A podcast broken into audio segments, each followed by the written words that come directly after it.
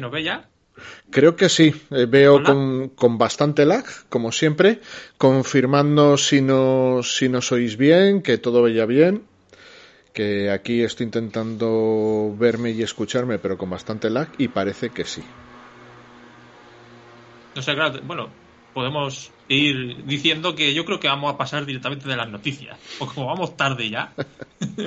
Además, yo tengo ganas de hablar ya de, de, la matanza de Texas de Netflix. A ver si alguien nos dice que podemos continuar. Sí, dicen que ahora sí. Eh, ¿Se escucha bien? Sí, Américo decía, Ramón va para los Oscar a mejores efectos visuales con su pantalla verde. Esto es última tecnología. Total. Y Juan Ver nos confirmaba que, sí, que ya que sí que va bien. Ahora lo que nos está fallando es lo de mostrar el, chat en pantalla. Pero no, no, os preocupéis que esto lo, lo, arreglo mientras alguno de mis compañeros eh, va hablando de alguna cosa y yo lo, yo lo arreglo. Ah, que no se me olvide tenemos nueva música en la intro, como os habréis dado cuenta, que es de Manuel González, que además lo tenemos aquí en el, en el chat que nos ha, que nos ha saludado. Pues eso, nuestra nueva sintonía, tanto de apertura como de cierre, es, es suya. Nos la ha compuesto a propósito, especial para más cine. Muchas gracias, Manolo. Esto es maravilloso. Muchas gracias, hombre. Pues nada, lanzaros a hablar de serie, peli, lo que os apetezca, que yo voy intentando arreglar lo del chat que se muestra en pantalla. Vale, Chris, eh, que a, ver si ahora no se escucha bien a ti. A ver, ¿Qué? ¿qué, contamos ya cosas? A ver, ¿qué, qué podemos decir? A ver, ¿De qué, ¿de qué hablamos? Primero, ¿Series, pelis? No, no, dale tú con la matanza, no te voy aquí a cohibir. No, no, no, pero eh, ahora hablaré porque es que quiero hablar primero de, como hemos estado dos semanas sin, sin Claro, claro, sí. Tengo antes dos películas de la semana pasada que... Es verdad que hay cosas retrasadas, por ejemplo, yo no pude comentar Licorice Pizza, ah, que vosotros la comentasteis, y así, bueno, si la gente del chat quiere dejar su opinión, así... Porque he visto pues, que tampoco es que tenga muchos comentarios del vídeo. Eh, la verdad que, bueno, siempre que hay una película de PTA en el cine, pues es un acontecimiento, ¿no? Sobre todo para la gente que nos gusta mucho el, director. Y precisamente voy a hablar luego de su ópera prima, que tampoco la haya visto y he aprovechado para verla también. Ahora ya puedo decir que he visto toda su filmografía. Eh, y me pareció una película sorprendentemente, sorprendentemente llena de humor. No hay ninguna película eh, que que este hombre rellene con tanto con tanto humor y eso podía ser bueno una ventaja o un inconveniente. Eh, creo que dentro de todo es un puzzle muy muy bien armado. No me parece cómo decir no me parece tampoco tiene tantas películas del hombre tendrá nueve ahora o diez. No me parece top tres quiero decir es una película buena bien hecha. No me parece ninguna obra maestra de ni del cine ni de Paul Thomas Anderson pero la disfruté mucho la disfruté muchísimo para mí, lo grandes, las grandes sorpresas fueron los dos actores protagonistas. O sea, mm, caí rendido a sus pies. Es verdad que la chica ya tiene tablas porque es, es artista, por así decir, es cantante, pero no es actriz. Y hay que ponerse a actuar y nunca había hecho nada y es, es, increíble lo que hace. El otro, pues bueno, hijo de su padre, ¿no? Como aquel que dice. Es, hay escenas y planos en los que es un calco, en los que dices, estoy viendo el propio retrato de, de, de Hoffman. O sea, tiene un futuro prometedor, creo yo, y es normal que PTA, que Paul Thomas Anderson, le haya dado la mano, eh, porque es un salto al vacío, tampoco había hecho nada, pero yo entiendo, claro, que es una persona muy cercana a él y que tiene mucha relación y que estaba convencido de que podía, de que podía hacerlo, ¿no? Y ella, pues eso es otra otra sorpresa absoluta, la naturalidad con la que lo hace todo, con la que se muestra, la inocencia también que tiene en algunas entrevistas que le he escuchado en cuanto a la actuación, porque claro, cuando llegas a actuar y ya no tienes 15 años, ¿no? Ya eres una chica de, de eso, creo que tiene 26, pero para ella todo es nuevo y no sabe muy bien qué hacer y se encuentra un poco fuera de lugar y creo que eso le ha venido muy bien en la película porque son personajes que realmente están un poco perdidos en, su vida y, en, sus planes, ¿no? Todo les sale más o menos mal, por así decir. Y me parece que le aporta muchísima naturalidad. Y me parece, que, Frank lo comentó ya en Twitter cuando vio la película, que deberían estar, haber estado nominados los dos al Oscar con el nivel de este año, sin duda. Sin duda.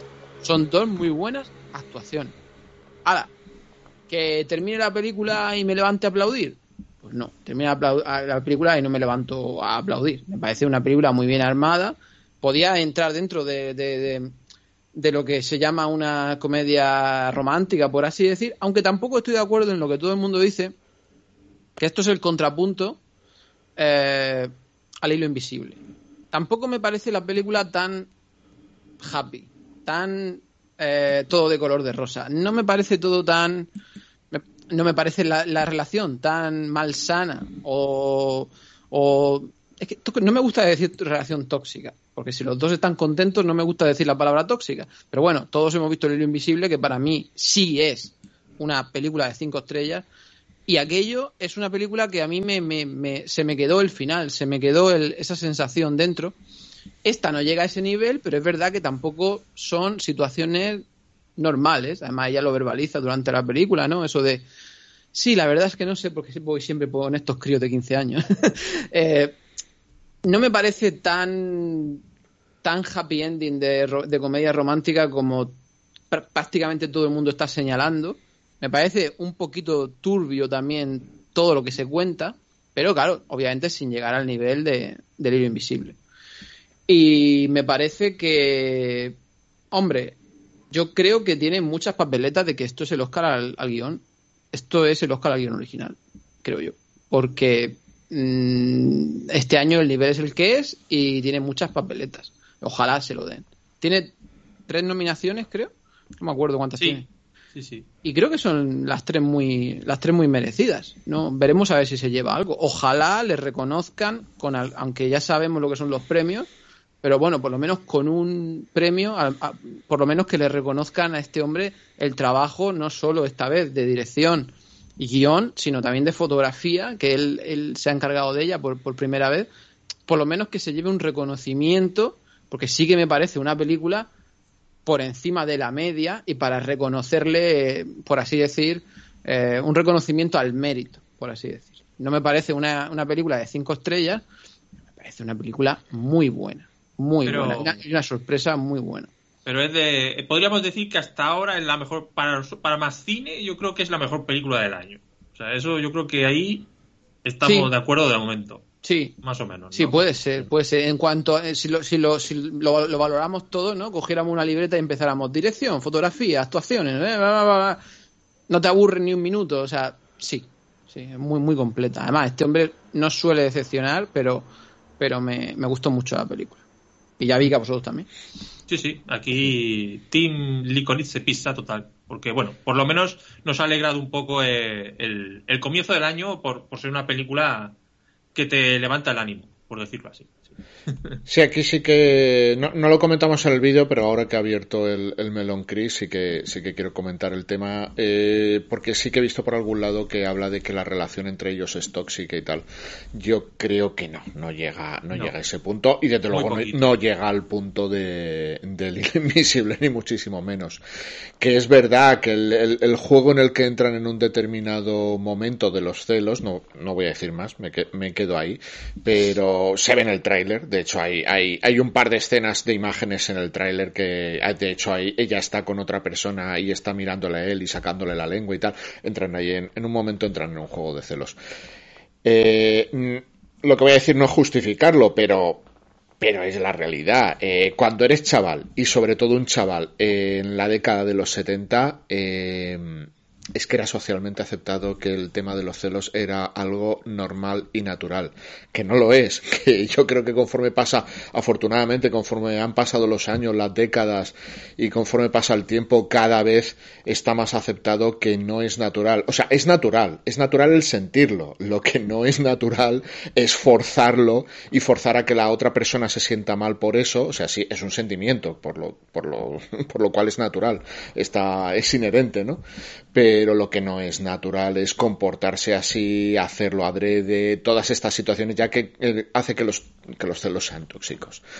pero como dije en su momento en la opinión de la película, a mí me parece que toda la película rezuma realidad y rezuma a anécdotas y cosas vividas por el, por el director, que es autor de la historia y ha declarado que hay mucho de autobiografía ahí. Entonces, claro, es, como lo que decía, como los momentos estos que de, de comentarios eh, xenófobos o una palmada en el culo a una chica, es que era la realidad, es que era el mundo es así, si sigue siendo todavía.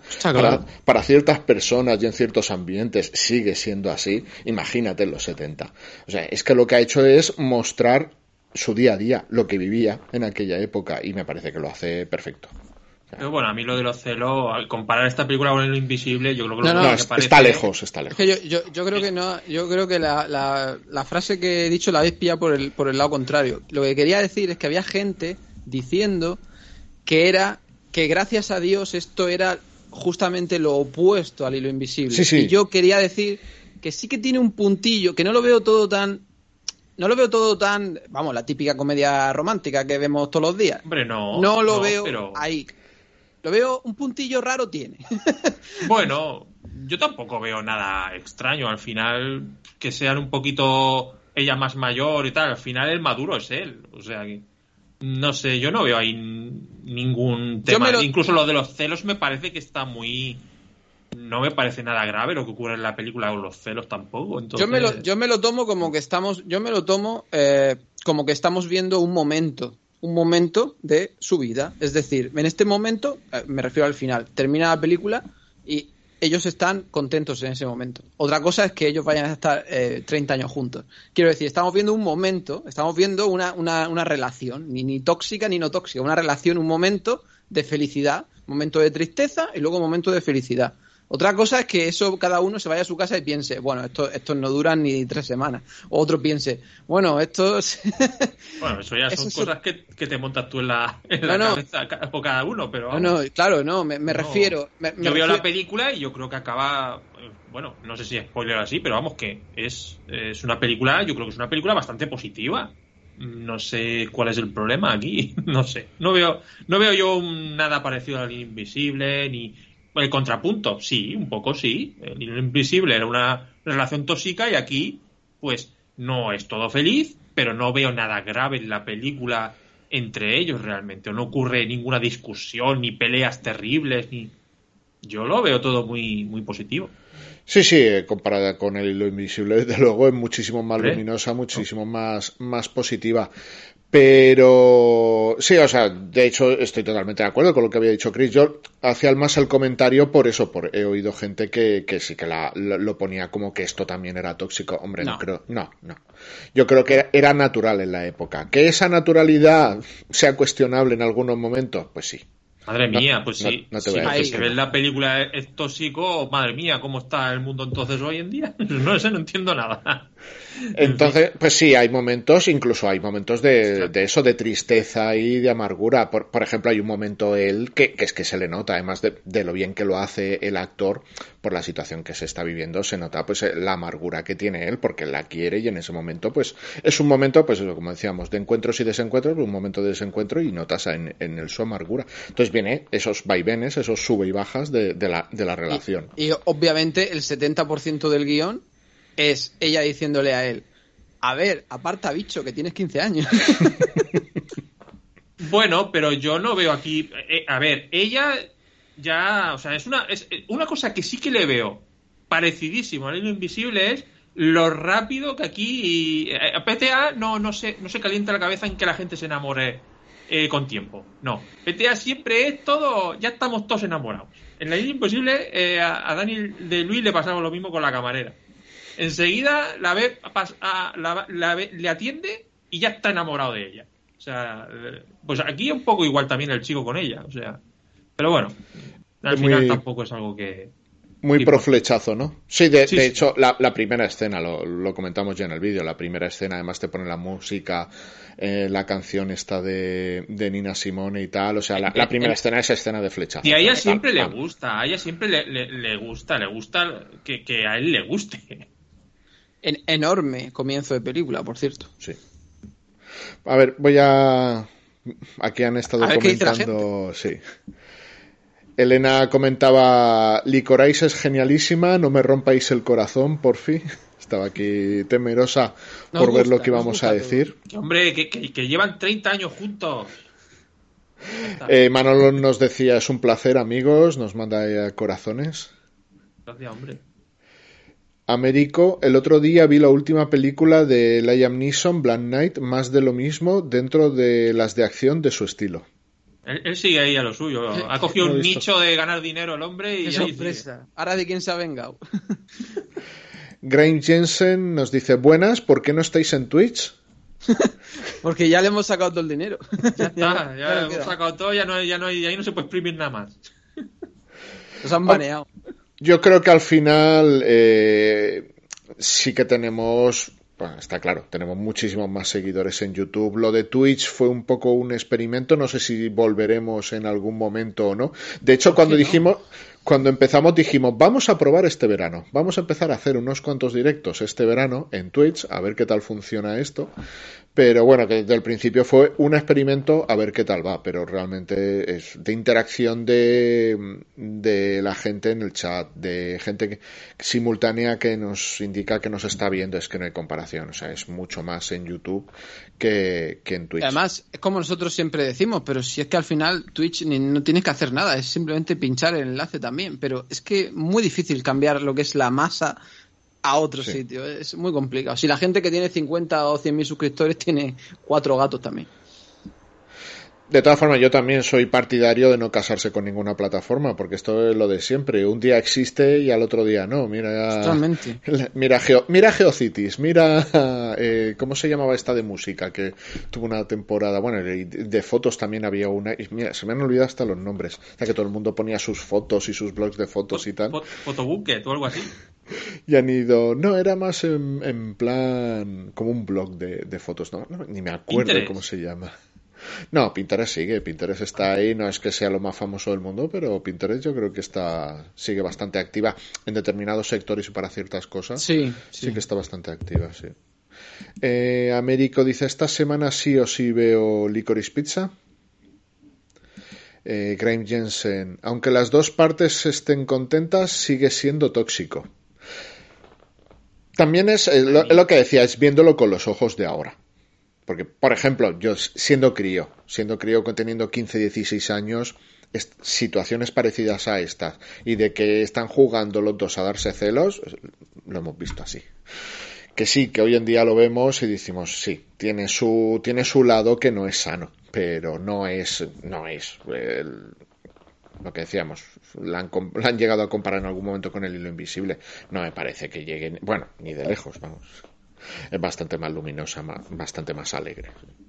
Pablo Álvarez. Un pío.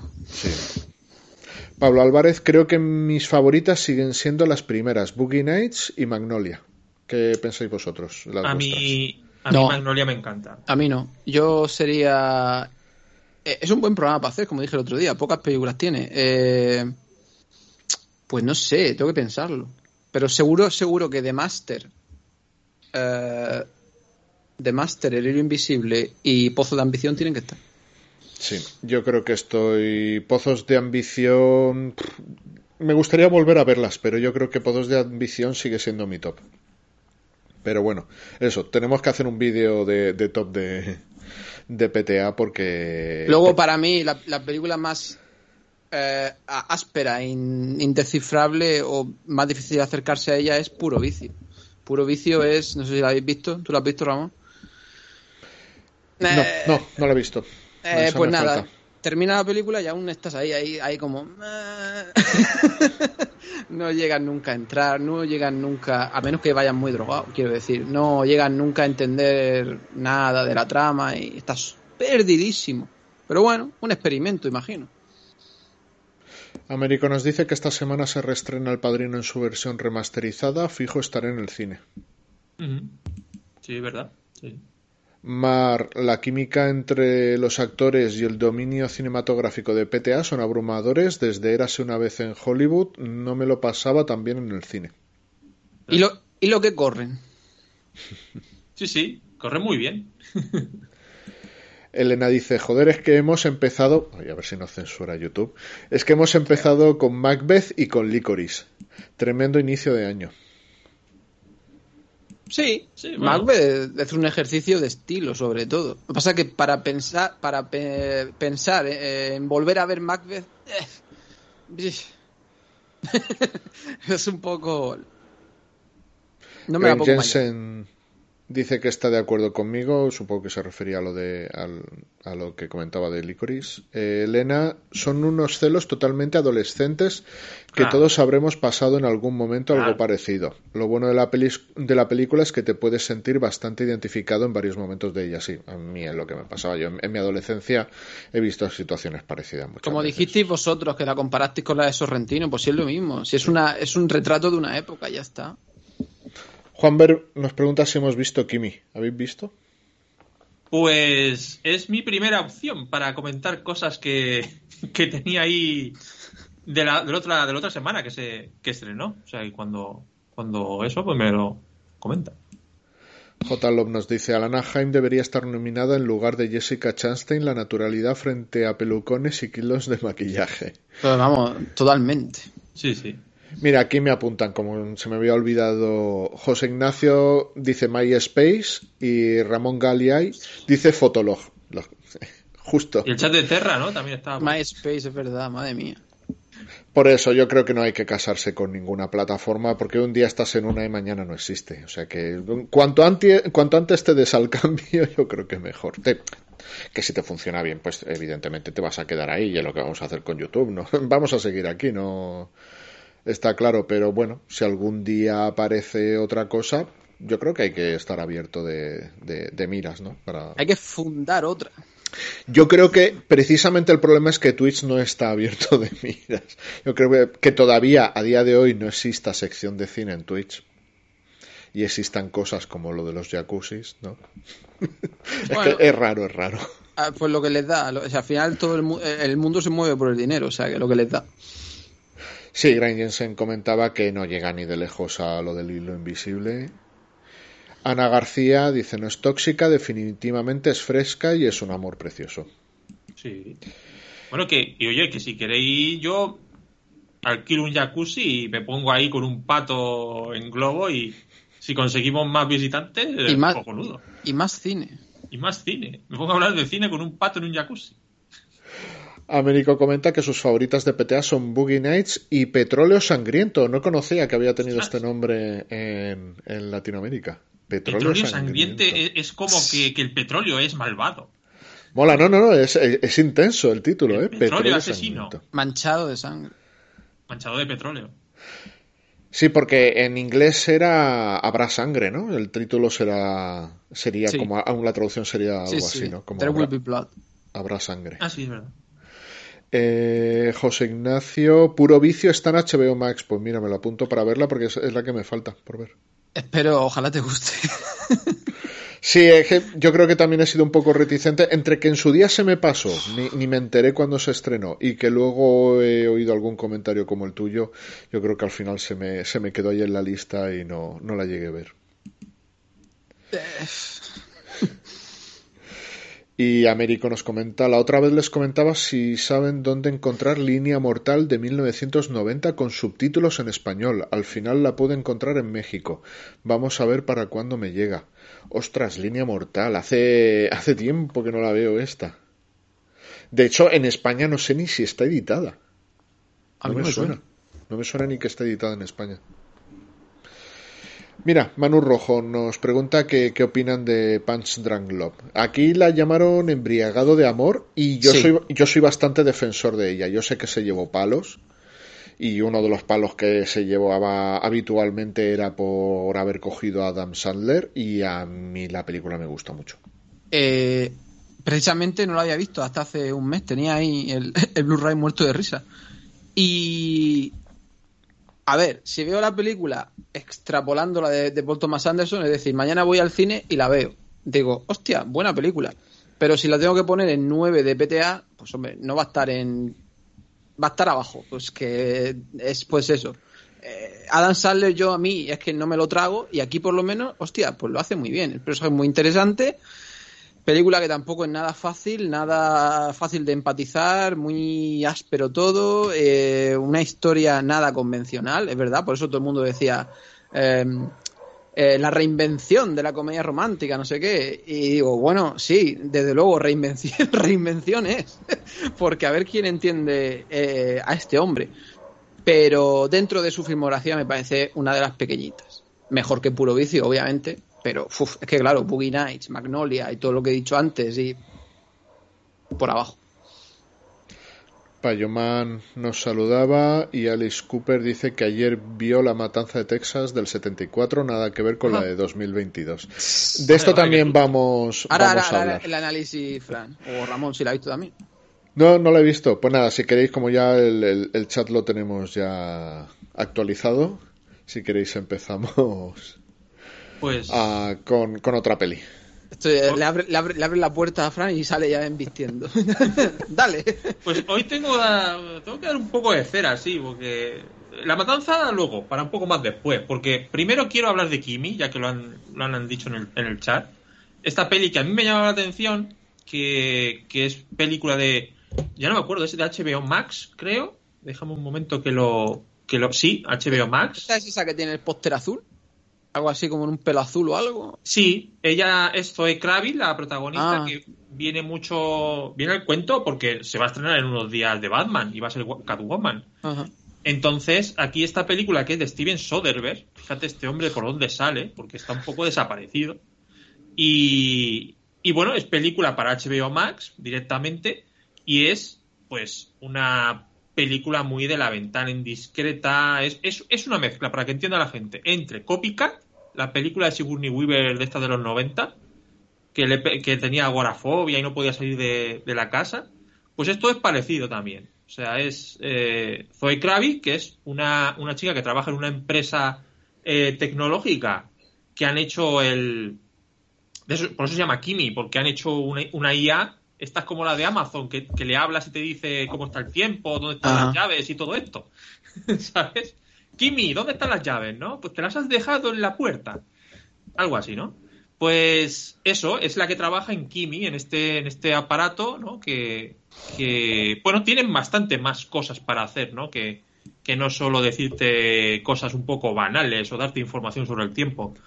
Em, por ahí, vale, eh, es donde puede ser lo más, lo, más interesante de la película. Porque realmente la película es ella que sufre, pues eso, agorafobia y trabaja en, ese, con ordenadores en su, en su, en su apartamento.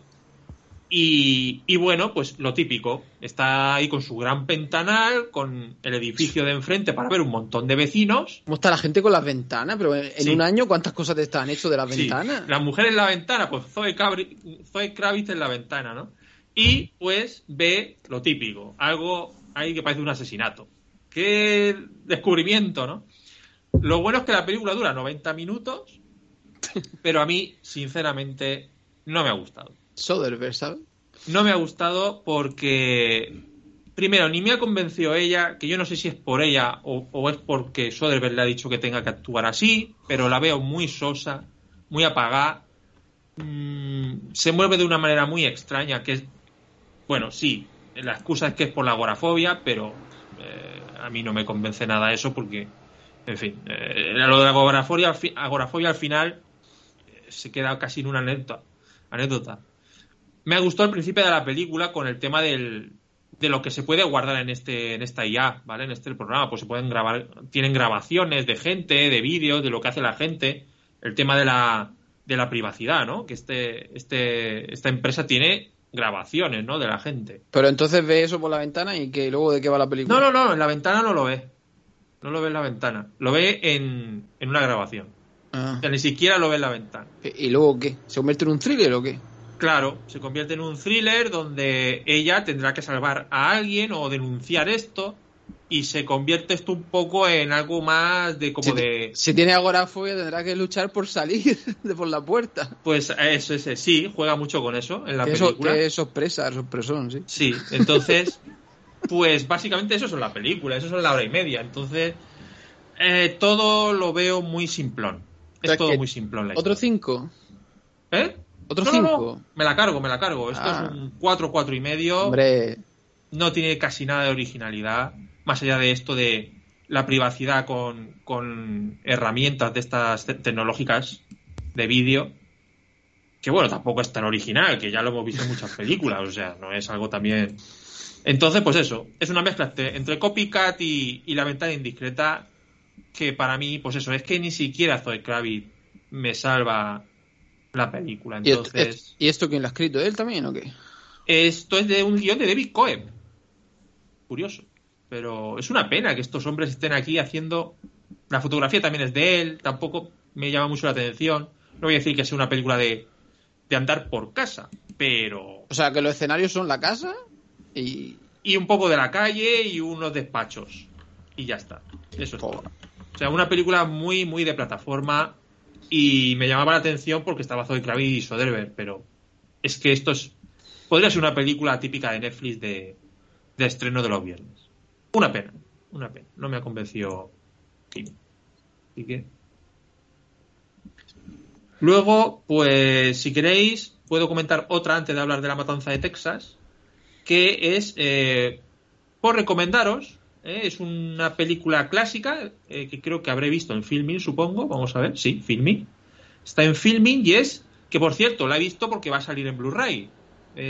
Miedo súbito con Joan Cranford y Jack Palance y Gloria Graham también. Y Bruce Bennett, o sea, tiene buenos, buenos actores. Y esta película va de Joan Crawford, que es una autora de teatro, de obras de teatro de, Broadway, que en un tren conoce a, al personaje de Jack Palance eh, después de haberlo despedido de su obra de teatro, porque Jack Palance es actor. Pero no da el perfil. Bueno, ya conocéis a Jack Palance, ¿no? Que tiene una cara muy, eh, muy especial, ¿no? De tío rudo. Entonces, para ella, como era una obra de teatro de amor, pues como que el hombre no le, el actor no le, no le valía. Eh, quería alguien con facciones más, más juveniles, ¿no? Más, más guapo, por decirlo en pocas palabras. Y lo echa de la, de su propia obra, le quita el trabajo. Y luego se lo encuentra en el tren en un tren y qué cosas el hombre hace todo lo posible por enamorarse y que ella se enamore de él y se casan. Y a partir de aquí ocurre algo siniestro, porque al final esto es cine negro, esto es un thriller psicológico, donde este hombre guarda un secreto y aquí hay un posible asesinato, ¿vale? ella empieza a temer por su, por su vida.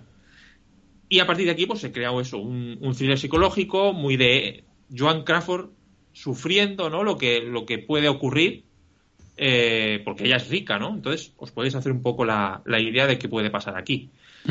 La película me ha gustado, pero sí que es verdad que, bueno, ya sabéis, películas clásicas, cine negro, hay grandes títulos, hay grandes películas, y creo que para mí Miedo Súbito se queda un poquito por debajo de lo que son este cine que tiene grandes películas. Aunque está bien, ¿eh? O sea, podéis disfrutar mucho la trama, que quizás se enrevesa demasiado y tal, pero bueno, yo sí que la os recomiendo que la veáis en filming, porque yo creo que es, es entretenida, lo pasaréis bien. Y además es que podréis ver a estos pedazos de actores. Gloria Graham aquí no es protagonista en sí, es secundaria y tampoco tiene mucho mucho mucho no le da mucha chanza en la, en la peli, pero pero bien, bien. Entonces, y John Crawford lo hace muy bien también. Entonces, Miedo súbito para una tarde de cine clásico está muy bien, está bien. ¿eh? Pero no esperéis una, una, de esas grandes películas de cine negro. De hecho, no la conocía. Y Chris, que ve mucho cine. ¿De, qué año es? Este es del 52, esta película. Ah. Y, y, tiene muy buena nota en Film Affinity. Yo pensaba que tal, pero para mí un 7,2 quizás muy arriba para, para pues grandes películas que tienen la misma nota. No, yo tampoco la he visto. Entonces, pero sí, está muy bien, está bien. Yo la recomiendo. Pues nada, pillaremos el Blu-ray. Y bueno, si queréis comento una más, que es La Matanza de Texas, y así ya me pongo un poco al día de esta semana. Eh, vamos a ver, La Matanza de Texas. La Matanza de los Adolescentes, ¿vale? Esta que yo, de verdad, no sabía que había una película de La Matanza de Texas hasta hace unos días. O sea, ni lo sabía. Y resulta que estrena directamente en Netflix.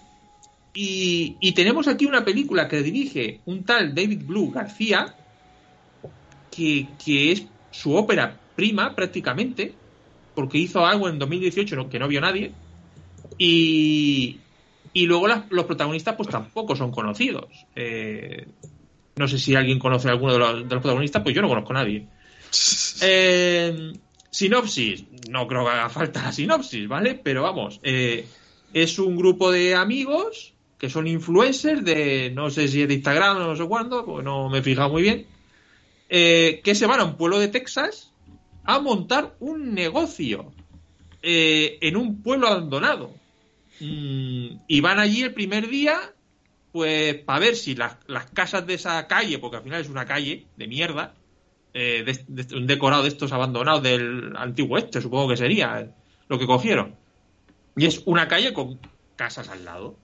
Y, van allí pues a celebrar que van a empezar el negocio, ahí cogen un, un autobús con un montón de gente influencer adolescentes, pues ya sabéis para qué ¿Y qué va a pasar con ese autobús de gente?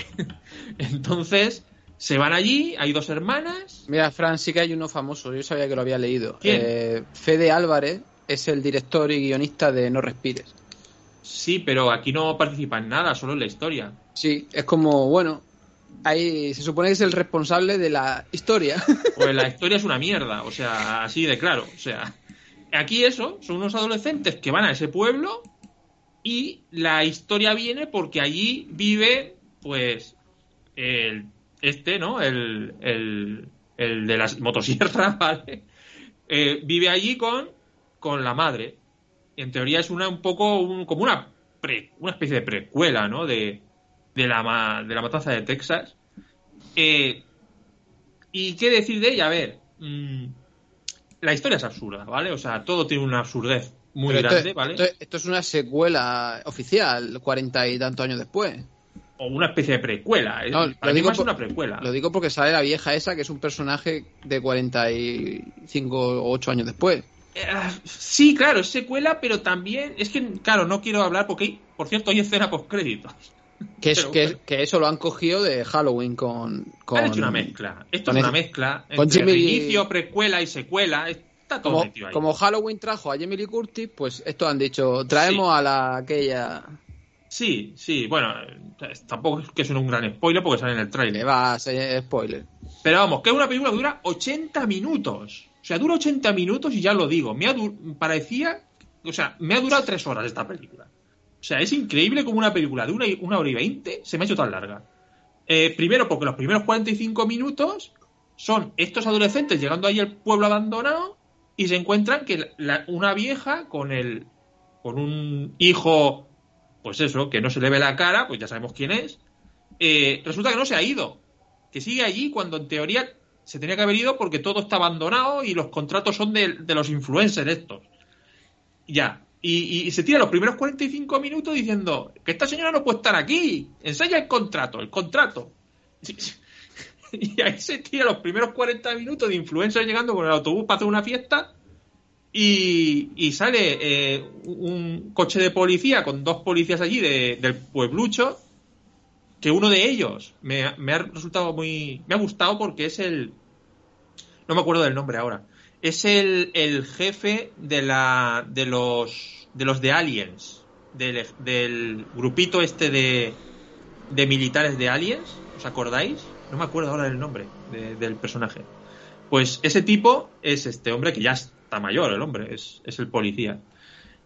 Y la película, pues al final se convierte en lo que, pues al final lo que tiene que ser. El tío coge la motosierra y empieza a cargarse a adolescentes con la motosierra. Y así está al final. Y es verdad que los efectos especiales están bastante bien hechos. Es casi, hay mucho CGI. Eh, es, muy, es muy violenta, hay mucha sangre, pero como suelo decir, a mí me parece que las películas, porque tengan más sangre, no quiere decir que sean mejores. Eh, y tampoco, y la gente me va a decir, pero ¿y qué esperas de la matanza de Texas? Yo, pues hombre, sí, pero es que la matanza de Texas original se acercaba más al terror que a un slasher. Es decir, yo recuerdo la matanza de Texas y me parecía que tenía una atmósfera de tensión y de terror muy grande que aquí no hay. ¿Y estas dos o tres últimas que han hecho ahora en el siglo XXI, eh, en 2006, 7, 13 y todo eso, ¿lo has visto? Pues yo, si no me recuerdo mal, yo creo que vi la del 2006 y me gustó en general bastante. mm, sin más, ¿vale? Tampoco era una gran película, pero me parece que por lo menos la atmósfera y el terror de que alguien te pueda matar estaba ahí, aquí. Como eh, eh, no da tiempo ni a que escape nadie, pues aquí el tío pilla y los mata a todos sin que haya correteos ni nada. O sea, no hay momento en que la gente mm, pueda decir que me va a matar, que me va a matar. No, no, aquí en cuando te encuentras, te encuentras al tío delante y ya te ha matado. Y se acabó. Es verdad que la escena del autobús, hay una escena del autobús, es bastante violenta, está chula, está bien, pero ya está. O sea, no hay más. Eh, hay mucho CGI que está bien hecho. ¿Visualmente qué? Hay mucho CGI, está bien hecho, pero claro, al final ves lo mismo tantas veces. Motosierra, venga, te voy a hacer un este aquí por el tronco, para arriba y para abajo. Como lo hace 40 veces, ya no te sorprende nada. Entonces, me parece que hay muy pocas ideas, una historia muy poco interesante, eh, meten gente con calzador, como es la protagonista de la primera de vieja, que veía la película, la mujer vive al lado, llega cuando aún está la matanza de noche, y yo, pero ¿esta mujer vivía al lado? Y, se supone que esta mujer estaba buscando a este hombre para vengarse años y años y no lo encontraba y de repente se lo encuentra al lado. es todo absurdo. Hay, que recordar que es otra actriz porque aquella actriz murió. Y sí, claro, es verdad. Y, y además va con la escopeta la tía y yo, pero, o sea, ¿sabes cómo es este tío? Eh, y vas con una escopeta y te crees que con una escopeta disparándole lo va a matar. Yo cuando la vi allí dije, pero ¿dónde va usted, señora? O sea, señora, ¿dónde va usted? O sea, eh, de verdad, la película es muy mala. O sea, yo puedo entender que la gente se le pueda divertir con ella, porque a lo mejor no se le haga larga los 80 minutos, pero objetivamente para mí es mala película ya está. O sea, no es buena y no, no aporta nada nuevo a la matanza de Texas. Así que para mí es una mala película, una decepción absoluta. Ya está. No la he visto, así que no, no puedo opinar, pero sí que es verdad que es, es una saga que, que, constantemente. Bueno, esto sería como secuela, ¿no? Porque si se supone que es ella X años después. Sí. pero luego ves la escena post créditos y dices, pues esto sería una precuela. Entonces. Y encima es, una saga que ya ha tenido un par de reboots. O sea que. Sí, Venga, vamos a volver a empezar. No, no es continuación. aparte, no es que ese personaje salga, sino que es que se quiere vengar. O sea, es como. Hay, hay algo que. Quiero vengarme. es verdad que se me ha olvidado. Personajes, cero desarrollo, menos la protagonista, que tiene un tema con un tiroteo en un instituto que sufre ella. Le ponen eso como, como trauma, ¿vale? Un tiroteo de adolescentes en un instituto, ¿no? Que lo sufre ella. Que me parece que está muy bien. ¿Cuál es el problema? Que no desarrollan nada de eso. Es decir, mm, te lo muestra en una escena que ponen dos veces, la repiten, y, y, lo comenta ella un par de veces también. Eso es todo el desarrollo que tienen todos los personajes de la película. Todos. Nada. Cero. O sea, mal. Todo mal. Ya está. O sea, ¿que le pone un 2 o qué? Un 3. Un 3. ¿Es muy gore la peli? Pues sí, es muy gore. Sí. Pero para mí es que eso no, significa que sea buena película. Ni aunque sea de la matanza de Tesla. O sea. Es que yo veo las muertes, no me provocan nada. ¿Pero entonces la sangre CGI en su mayor parte o qué? Pues no lo sé. O sea, esa, bien hecha, ¿eh? esa sensación mala de no, no. me creo nada. Esta no, no, está muy bien hecho. Ah, vale, vale. Está muy bien hecho, pero está tan limpio todo, está todo tan bien hecho que parece limpio. Y claro, tú estás viendo la matanza de Texas y tú dices, no hay nada sucio, no hay nada... Eh, ¿Sabéis lo que quiero decir? Sí, sí, eh, totalmente. Es, todo como muy bonito. Eh, entonces, pues no me, no, me, provoca nada. Y solo la escena de, la, de, la, cena, de la matanza de Texas del setenta y pico, esa, esa escena de, de, la cena con todos ahí, la chica ahí atada, es que, vamos, ¿me va a comparar eso con esto? Por favor. O sea, ahí no había, vamos, terror, tensión a tope. O sea, y, que, en, una, en una muerte, uh, lo pasabas muy mal con una muerte que tardaba más en matar a la gente, coño, pero lo sufrías más. Aquí no, aquí, uno, otro, otro, otro, otro. venga, mata a los que quieras. Que además la, la original, eh, como no había dinero, se centraba en, en, eso, en crearte clima, en crearte ambiente y en no poderte mostrar nada porque no había dinero. Aquí se ve todo, aquí se ve todo, no insinúa nada y todo es muy violento, pero no me provoca nada. Y ya está. No, no, no provoca ni asco, ni incomodidad, ni tensión, miedo. Con lo cual, es un suspenso. Ya está. Bueno, tenemos el chat al rojo, ¿eh? Se te ve contento, contentico. Ahora dirá alguno, no ni puta idea. Obra maestra. Coleccionistas sin fin dice, buenas, Línea Mortal se editó, se editó descatalogada. La vi en CEX a 22 euros. Mm. Payomán nos pregunta si conocemos a René Cardona Jr. Tiene varias películas buenas de los 70. Lo he mirado y he visto que es, que es un director mexicano, pero no, tenía ni idea. Y además tiene un montón, por lo menos en IMDB aparece una lista enorme de películas de este hombre, pero no, conozco nada. Eh, Neko, eh, ¿qué conclusión sacasteis en The Master? Me refiero a cuál es su tema, porque yo no lo veo tan fácil. ¿El funcionamiento de una secta? ¿La descripción de alguien perdido que no sabe a qué agarrarse? Bueno, pues si eso es como cuando hablamos de Punch Drunk Love, ¿no? Es como lo más sencillo que te da nada más verla es, bueno, esto es una comedia romántica reinventada. Ya, pero hay muchas más cosas ahí dentro. Eh, eh, cada uno es con lo que se quede, o simplificarlo, o... Bueno, no sé. Es muy compleja de máster, ¿eh? Sí. Es, compleja. Tiene, hay muchas, tiene muchas capas. Pero bueno, sí, cualquiera de esos es válido. O sea, tampoco hay que aquí ponerse a filosofar a un nivel socrático. Sí, porque por un lado también se decía que era, que era un poco una crítica al hilo de lo de la secta, que era un poco una crítica a la cienciología, ¿no? Que utilizó esta película para meter por un lado. Pero claro, yo creo que es una capa más de lo que, de lo que cuenta. Sí. A mí ahí lo que me hipnotiza son las actuaciones, sobre todo Joaquín Feni ha estado pocas veces mejor. Alberto Santana dice, de lo poco que llevamos del año, eh, del año que estrenó en cine, es el que más os ha gustado y cuál ha sido, vale, sí, es que aquí, eh, vamos, cuál es el que más nos ha gustado y cuál ha sido la castaña. En mi caso, Belfast mejor y Agentes 355 la peor. Bueno, yo hoy creo que he dicho la, mejor y la peor. Licorice Pizza, la mejor, y la matanza de Tessa el más horrible de momento. Pues yo la peor sería de plataforma también, aquella de... Si solo he visto 8 o 9 este año, la de Ben Affleck, la del... Tender Bar o no sé qué se llamaba eso. ¿Como la peor? claro, si solo he visto 8. Lo demás han sido todas buenas experiencias, eh, creo. Macbeth, eh, The Lost Daughter, Belfast, Licorice, Drive My Car, buenas películas dentro de sus más y menos. No he visto ninguna castaña, castaña todavía. Mm, yo creo que coincido con Licorice Pizza, que es de momento es lo que más me ha gustado. Y como peor de momento no pondría ninguna, porque no he tenido ninguna gran decepción. Por el, bar este, el Tender Bar, el bar de las grandes esperanzas, pues sí, no me parece una gran película, pero como tampoco iba con muchas expectativas, pues sí, bien, está bien. O sea, para mí no fue una gran decepción, así que no, quiero decir, si alguien quiere ver, mi lista, pues la última, por así decir. Pero eso no quiere decir que sea un horror. Fue una película ok y ya está.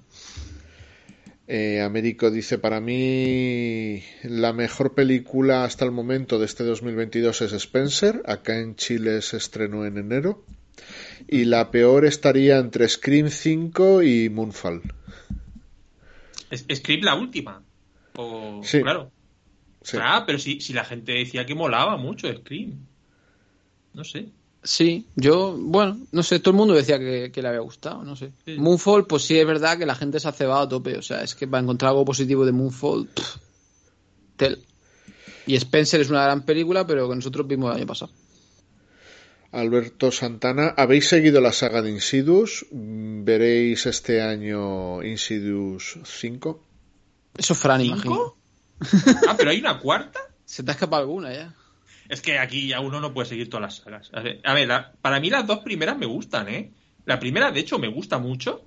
Insidious. Insidious. Me parece que James Wan, después de marcarse Expediente Warren, bueno, más la dos que la uno, eh, Insidious está muy, muy bien y creo que aporta cosas nuevas al terror. La 2 también me gustó, creo que es un buen complemento. Es peor, pero, pero era un buen complemento.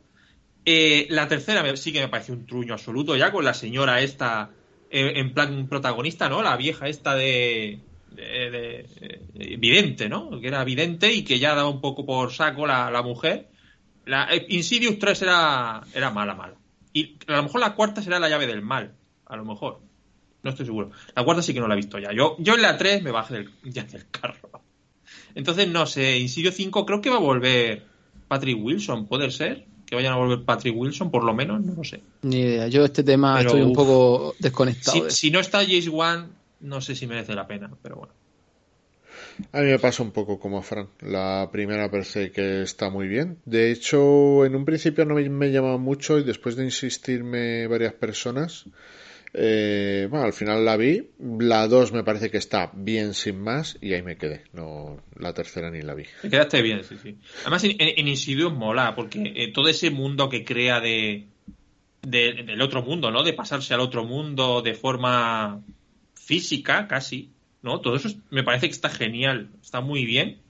Y, luego esos momentos de terror que te crea, ¿no? Con, el bicho detrás de, de Patrick Wilson y esas cosas muy bien, Juan sabe hacer películas de, de terror, sí. J. Love nos dice Jack Palance estuvo nominado por primera vez al Oscar al mejor actor de reparto por Miedo Súbito. Anda, amiga. Eh, Alice Cooper, La matanza de los influencers. La matanza de los adolescentes. Y, se echa, pone el emoticono de echarse la, la, mano a la cara. Sí, bueno, hacen también la coña esta que ya, ya tampoco es original, ¿eh? Lo de la coña de están matando a. Viene, viene este, no me acuerdo el nombre, ¿cómo se llama? El, cara de cuero, ¿no? O sea. Eh, sí, Leatherface, ¿no? Leatherface, sí. Eso. Eh, hay un momento en donde sacan, claro, son influencers, ¿qué van a hacer? Pues sacar los móviles y grabar. y, y, esto y sale la gente en el chat ahí diciendo, ¿esto de verdad? ¡Ay, ay, ay! Más sangre, más sangre. Bueno, en fin. La escena del autobús no está mal, por lo menos te ríes. Américo dice, chicos, ¿han visto El último emperador de Bernardo Bertolucci? Es una de las películas pendientes que tengo y le tengo ganazas. A ver si en estos días la veo. ¿Cuál sería su opinión de ella? Eh... Sí, dale, Merece la pena, merece la pena. Película larga, lo que antes llamamos un peliculón. Un peliculón. Aprendes de, la, de, esa, de esa zona del mundo, tradiciones, que te vaya a ser la película de tu vida, pues. Es muy histórica. Quizá no, pero muy interesante. Sobre todo si siempre hay que leer un poquito o interesarse un poquito antes de ver la película. Porque si dices, mira, es que a mí no me gusta eh, el tema, pues si no te gusta el tema, no te pongas a ver la película por muy famosa que sea. Pero si te interesa, con que te interese un poquito el tema, merece muchísimo la película. Y visualmente es una maravilla yo, es que tuve, yo es que tuve una, una, una, fase donde dije, me quedan unas películas muy largas, eh, Gandhi, Amadeus y Patton y, y esta, eh, y me las vi en poco tiempo todas. Y, y, es verdad que es muy histórica, es muy histórica, es muy grandiosa. Es un momento donde se hacían películas muy grandes, con extras, eh, con mucho vestuario, unos decorados espectaculares. Está, es muy grandiosa la película y yo creo que solo por eso merece la pena verse. Ahora, dura mucho. Y si no te engancha, te puedes aburrir. Parece que, estamos, parece que estamos describiendo el cine de Bertolucci. Entonces, bueno, mira, por ejemplo, te podría decir, para que te hagas una idea, por ejemplo, la que más me gustó sin duda fue Amadeus, la que más, la que más de todas. Luego pondría Pat, entre, entre Patton y, esta, esta, iba a decir la historia interminable, el último emperador. Y Gandhi, sin ser una mala película, para nada lo es, pero sí que es verdad que Gandhi es la más larga, la que sí me hizo más larga de todas. Pero, pero está muy bien la película.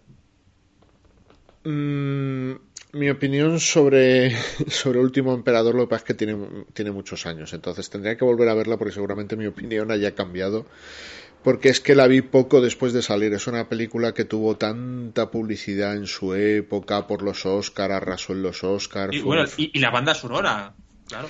Fue un fenómeno en su momento. Entonces, no la, esta no la vimos en el cine en su momento, pero creo que sí que la vimos de videoclub. Fue de esta que en cuanto llegaba al videoclub, pues la gente la, la cogía. Entonces, claro, mis recuerdos son de entonces. O sea, esto puede ser el 88, el 89, no, no lo sé. De hace muchos años. Pero recuerdo que me gustó. Que es posible que que la volviese a ver unos pocos años después, pero solo unos pocos años después. O sea, que sigue siendo una, una visionada de hace mucho tiempo. Eh, recuerdo que se me hacía un poco larga que gustándome la película y siendo muy, sobre todo para la época, pues muy impactante, todo el tema de la fotografía, los extras, la, ambientación, el sitio donde está el diseño de producción, es todo muy impresionante. Luego la historia, por lo menos recuerdo que en algún momento sí que se me hizo un pelín pesada, pero un pelín, un pelín. Estaba mirando la hora y estamos en la media de 2021, ¿eh? 156 minutos. Claro, era larga a lo mejor para la época, para el día de hoy ya no. Bueno, Gandhi creo que eran más de tres horas, me parece. Puede ser. Y por cierto, nueve Oscars de nueve nominaciones, pleno. Sí, bueno, es que todas estas películas que he dicho yo ganaron un saco de Oscar. Era cuando una película se hacía por ahí arriba y se hacía con un saco ¿eh? de siete Oscars para arriba. Sí, sí. Hmm. Eh, Pablo Álvarez dice ni terror, ni tensión, ni la suciedad y ese ambiente malsano de la primera o el remake del 2003. Horrible. No, es que no, nada, nada. Sí, que te puedes reír mucho y, y, pasártelo bien porque se cargan influencers, pero vamos, más allá de hecho de eso, de verdad, es que no se salva ninguno, de verdad. O sea, no, no me interesa que cabe vivo ninguno. O sea, el, remake del 2003 lo, lo, recuerdo que me gustó bastante. Está lo, vi en el cine y... ¿La, ¿la viste tú, Fran? Es que yo recuerdo, era una chica, ¿no? También protagonista, en una granja, ¿no? También. Eh, esa película yo la recuerdo y creo que estaba bastante bien hecha. estaba muy bien, sí. y tenía una, una, fotografía muy chula y. No sé, estaba bien. Hmm. Juan Vega dice saludos desde México. Frank Cris, Ramón. Saludos, Juan. Muy buena. Muy buenas. Mar dice Jack Palance, qué magnífico villano en Shane, Raíces Profundas que tiene la cara. Y en Batman también. J. Love, en, en La Matanza de Texas eh, aparece Alice Critch, entre otras muchas cosas. Fue la bruja de Gretel y Hansel. La mujer esta, será. Sí, sí, es esta. La mujer de. La, que hace de, de, la protagonista de la primera. Sí, sí. Y Américo pregunta: ¿será Michael bien? Él creo que hizo del líder del grupo de aliens. No, no, es el jefe, el que, el, el, que va dentro del, del el, el, miedoso. El que era jefe, pero era miedoso, que no quería, no quería meterse a, rescatarlos. Es que no me, se me ha olvidado él. Y mira que he visto la película 50.000 veces, pero se me ha olvidado ahora el, el nombre. Alberto Santana dice, ¿qué estrenos veréis esta próxima semana? Yo veré Las Ilusiones Perdidas. Pues mira, ni, ni lo he mirado. ¿Qué, ¿Cuáles son los próximos estrenos? Vamos, a, partir de ahora, a ver. Estamos, estamos entrando ya en zona Batman, ¿sabes? En la cartelera. No, Nos, nos queda, eh, por lo menos Ramón y yo queremos eh, ir a ver Coda, para no dejarla ahí colgando, que es una de las nominadas a los Oscars. Pero es verdad que luego de la próxima semana hasta Batman... Mmm, no sé, decidme qué hay. Mira, el actor se llama William Hope, que hacía de. que no me acuerdo ya. Eh, vamos a ver, aquí. Alias eh, de Gorman. Del teniente Gorman. ¿Vale? El tipo este. No, no me hubiera salido en toda la noche. Es, llama mayorcico el hombre. Yo, pero mira, me ha gustado verle. Pues la próxima semana está esta de las ilusiones perdidas, que es francesa, que comenta que de hecho tiene, parece que tiene muy buenas críticas. No, no la tenía yo en el mapa. Está de Medium, que esa creo que os gustó mucho. ¡Hombre! es verdad. Aquí mira, por fin todos podéis disfrutarla. Os podemos avisar. De Medium. Eh, ver otra cosa. O sea, así, directamente. Tenemos la crítica de Sitges, que la vimos en Sitges. La primera que, mi primera película en Sitges, por cierto. Ah, no, no. miento, la segunda. No, no. Es verdad, es la segunda. Pues si hubiera sido la primera, hubiera sido terrible. Pero bueno. No va a ir de No qué, qué miedo da. Alice Cooper comenta, los gritos de la actriz en la del 74 son lo más. La, la época dorada de las Scream Queens. Aquí nada, aquí no hay, no hay ni grito ni nada. Si no, no les da tiempo a gritar, ¿cómo van a gritar si no ven a nadie? Ya cuando lo tienen, lo tienen encima, están, están muertos ya. Así que no. Pablo Álvarez es que la original enfrentaba la sociedad hippie urbana con la América rural profunda y va más allá de unos caníbales y un tío con máscara. Lo de ahora es una bobada, tenéis razón. Sí, bueno, juegan, juegan un... Eso es importante, ¿eh? ¿eh? Tenía un subtexto ahí la película importante. Aquí, pues hacen la gracieta de, pues de los, de lo tontos que son ahora los influencers, ¿no? Y lo... Pues eso. Eh, Mars McFly no esperaba mucho, pero tampoco que fuera tan espantosa, malísima. Hay que reconocer el mérito de Leatherface con sus 75 añazos, levantando motosierras y matando jóvenes con esa soltura. Está en forma, ¿no? Está en forma. Sí, sí, hombre. Además hace un buen trabajo porque nos libera de gente que no hace falta. Lo que se aprende nunca se olvida.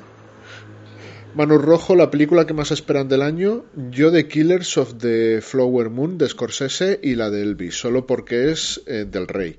Me sorprendería que sea una muy buena película. Pues hombre, en año Scorsese, Scorsese.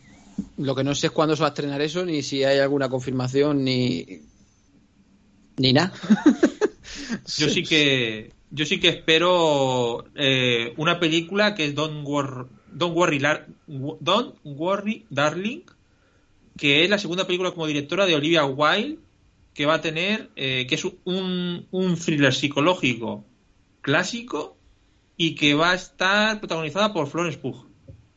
Y luego de, North, de Northman, con Robert Eggers también. También tiene buena pinta. Sí.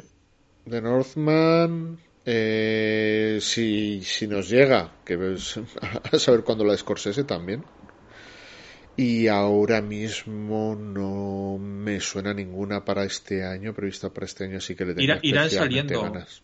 Irán saliendo. Y mira que hicimos el vídeo a principio de año. Claro, luego, luego ves una lista y te gustan por lo menos 15 o 20, pero así como emocionado esperando algo, pues no sé.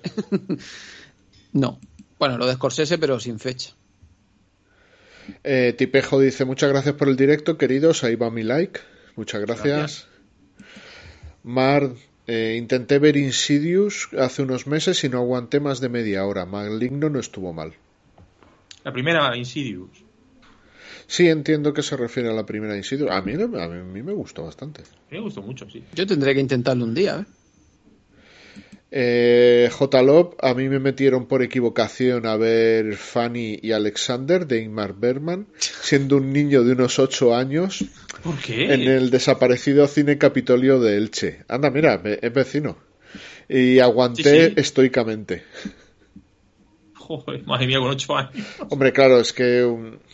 hay, es como cuando te mandan a leer un libro en el colegio, que creo que eso ya afortunadamente no se hace, o por lo menos eh, conozco gente que es profesora a día de hoy y ya no manda determinados libros con ciertas edades, porque sí que a, veces yo creo que consigue el efecto contrario, que, te deje de gustar la literatura.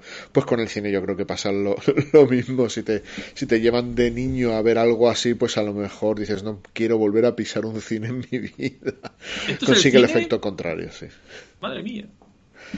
Pero, pero sí, que cosas, bueno, a mí, alguna vez lo hemos comentado, ¿no? Cosas que hemos visto de chavales que hemos dicho vaya tostón y luego lo hemos visto de mayores y hemos dicho vaya obra maestra, pero claro, es que es normal, es que es lógico. A mí, me, ha pasado con filmografías enteras. Ejemplo número uno, Woody Allen. Insoportable hasta que tenía 25, 26 años. Insoportable. O sea, era ¡ah! asco. Eh, coleccionistas sin fin, Coda me ha encantado. Pues mira, mañana seguramente, no sé si mañana o pasado, la comentaremos Chris y yo. Y también le tengo ganas a Flea, la de animación. Lo que pasa es que voy a ir muy. Bueno, de aquí a. Mira, ya hago os lo comento por lo que pueda pasar en los próximos meses, pero de aquí a ahora voy a ir un poco liado. Entre estudios y trabajo, porque tengo que terminar los estudios que empecé hace un par de años y voy a ir un poco de cráneo. Entonces, a lo mejor voy, escogiendo más, más cuidadosamente los estrenos que voy a ir viendo, ya veremos. Pero vamos, mm, esta semana sí que se nos han juntado tres que tenían muy buena pinta y, y la de Coda y Flea me apetece bastante verlas. Américo dice de Northman, ¿para cuándo va? Pues lo miramos enseguida. Creo que es en abril. Sí, no, no falta mucho. No falta mucho. Eh... Ah, vale, sí, el, hombre del norte. Ahora que pienso, la de Alex Garland también es para este año, entonces. Sí, man, es verdad. Otra muy interesante. Otra muy interesante. Sí. sí, sí. Alex Garland siempre. 22 de abril, la de El hombre del norte. ¿Y, y este, y Ari Aster vendrá con la suya ya también? Puede ser. Y Jordan Peele, hay un montonazo. Sí, Jordan Peele y el, el... La de Nope, ¿no? El, esperemos no decir Nope. Nope. nope. El, el efectista. Para mí Jordan Peele es el efectista. Américo dice que la de Doctor Strange 2 le tengo ganas solo porque está detrás Raimi. Oye, curiosidad tengo. No es que tenga una. me llame así, tengo un gran hype. Es una mezcla genial, Raimi y este personaje. A mí me apetece, sí. A mí me parece. En, dos semanas, o sea, en dos semanas, en dos meses vamos a ver de Batman y, Doctor Extraño. esto, es lo, esto es lo de siempre. Nosotros creemos que Raimi tiene la personalidad suficiente para que no lo hayan, digamos, eh, no le hayan trastocado los planes, su idea original que él quería hacer, pero nunca lo sabremos, a menos que él salga después a decir, como mucha gente, ay, esta no es la película que yo quería hacer, ay, a llorar por las esquinas. Ya veremos. Maperez 94 dice, yo quiero estar en ese top de PTA. Miguel, Miguel. ¿Qué tal? Eh, jaja, perdón por el retraso. Se ve que nos va viendo, pero con algo de, retardo. Pues eso lo apuntamos entonces a Miguel. Y JLO me pregunta, ¿se puede saber qué estudia Ramón? Pues mira, estoy volviendo a estudiar lo mismo que estudié hace un montón de años. Bueno, no es lo mismo. Eh, programación que de hecho estoy trabajando de programación y la empresa donde estoy haciendo las prácticas me ha ofrecido contratarme ya, pero que no podía ser porque me han, dicho que si me contratan ya que, que, pierdo el derecho a sacarme el título este año, así que de momento lo hemos dejado ahí congelado hasta que tenga el título y entonces me contratan. Pero sí, claro, es que estudiar programación en los 90 era estudiar unos lenguajes y estudiar programación en 2021-2022 es otros lenguajes, otras tecnologías, otras arquitecturas de sistemas, la nube, o sea, es, es un mundo. ha cambiado en, en, pocos años una barbaridad. Así que pues dije, va, tengo que reciclarme y volverme a, a poner al día para ser apetecible para el mercado. Uy, qué, bien ha quedado eso, apetecible al, mercado. Claro, es que hay, carreras que o te recicla o muere. Sí, sí, totalmente. Pues nada, estamos actualizados con el chat, así que ¿qué queréis hablar ahora? Bueno, Chris, ¿tenías más pelis por ahí? Pues sí, antes lo he dejado caer, que había visto la, la ópera prima de Paul Thomas Anderson, que la podéis ver ah, en Filming, si no recuerdo mal. Y me quiero abrir la ficha tenerlo adelante porque no me quiero dejar de nombrar el cast que este hombre juntó para su ópera prima. ¿Dónde lo tengo? Aquí. Que tenemos, por un lado, a Philip Baker Hall, a John C. Riley, a Gwyneth Paltrow, a Samuel L. Jackson, a Philip Seymour Hoffman. y tú dices, ¿esto es tu ópera prima? Esto es mi ópera prima. La película aquí se llamó, por lo que veo, Sydney, que creo que la podéis encontrar por Sydney en, filming, porque me estuve volviendo loco con lo de Eight o Hard Eight. Pero bueno, al final creo que con Sydney la encontráis. Y si no me equivoco, duraba poco, ¿no? Bueno, sí, 100 minutos. Y es del 96. Es post, post Tarantino y su puñetazo encima de la mesa, ¿no? Con Reservoir y, y Pulp Fiction. Y es verdad que Tarantino y PTA nunca han llegado a hacer migas de decir, uy, qué amiguitos somos, uy, qué bien nos llevamos. Se han respetado, por así decir. Y esta primera película, según empezaba, eh, te recuerda, te, plantea esta situación de cafetería, de hombres que se conocen, que no sabes quién son, su pasado. Estás, tú estás fuera del guion y no sabes qué está pasando mafia, casinos, pistolas, eh, trapicheos y tú... Mm, esto tiene un poco... Es, es, como si fuera un mix entre, entre ese guion... Ese guion desordenado, bueno, desordenado, Tarantino me mataría. Ese guion, ese guion puzzle de Pulp Fiction, ¿no? Que poco a poco se va desenrollando. Y ese ambiente de trajes y, tíos duros, por así decir, de Reservoir. Es una mezcla entre las dos cosas, entre Pulp Fiction y Reservoir Dogs. A mí me lo pareció. Con, un cast que yo no me esperaba. Desde la primera película con Philip Seymour Hoffman, yo esta película no sé por qué la haya visto, supongo que es porque es imposible encontrarla en formato físico prácticamente y es una cosa rarísima. Y, o sea, que en Filmen tenéis una muy buena oportunidad, por no decir oportunidad única de verla. Y, y me pareció una historia que, pues nada, os puedo contar cómo empieza y así sabéis más o menos de qué el tono de la película. Eh, pues este hombre trajeado se encuentra en la puerta de una cafetería a John C. Riley, que si John C. Riley no suena por nombre, veis una foto y decir, bueno, este hombre ha salido de secundario en 500 películas. Se lo encuentra ahí en la puerta del bar, eh, así todo apesadumbrado, tipo homeless, ¿no? Tipo como si fuera un vagabundo. Y este hombre todo trajeado le da la mano, le ayuda, le invita a café y tú no sabes por qué le está ayudando ni cuál, qué relación hay entre ellos. Dice, yo, yo, yo te voy a ayudar a que te vaya mejor en la vida. Y el otro, What, What the fuck, ¿qué quieres? no seas gay. y él, no, no, no, yo te quiero ayudar para que te vaya mejor en la vida y tal. Y tú, no sé de qué va esta película. luego se van a un casino, le enseña a jugar, ¿no? Luego empieza a aparecer un poco el contador de cartas, ¿no? Le, enseña a jugar y dice, pero tú no puedes jugar en un casino al blackjack sin saber contar cartas. Yo te voy a enseñar a jugar. Y a partir de ahí aparece el personaje de Samuel L. Jackson, que es un, un segurata de un casino. Gwyneth Paltrow también trabaja por ahí en una cafetería del casino. Todo se va liando. Y me encantó la película. No me la esperaba. Es decir, para ser una primera película, es verdad que, que es una historia pequeñita de cuatro o cinco personajes solamente. Joder, pero qué personajes y sobre todo qué actores. Me gustó mucho, mucho la película. Mm, para mí, sinceramente, me gustó más que Puro Vicio y que Punch Drunk Love. No me lo esperaba. No me esperaba ya una historia ya de, de, casinos y de pistolas y de, trapicheos en, su primera película, ¿no? Es verdad que teniendo tres y ¿Cuánto, ¿De cuánto es Reservoir? El 92. Teniendo cuatro y dos años antes Reservoir y Pulp Fiction, te suena, te suena un poco lo que estás viendo. Pero bueno, tiene su personalidad, hay una historia, un drama detrás de todo esto, hay una razón por la que este hombre ayuda al personaje de John C. Riley. Y, lo vamos a ir, cómo se va a ir desenvolviendo el argumento del guion durante, durante la película. Me pareció muy interesante, sobre todo que no es larga, son hora y media o cien minutos. Y bueno, pues muy recomendable. Yo no, no es de esas óperas primas que ves y dices, eh, pues como la de Nolan o como la de Fincher, bueno, Fincher, pues perdón, me dejo la de Fincher.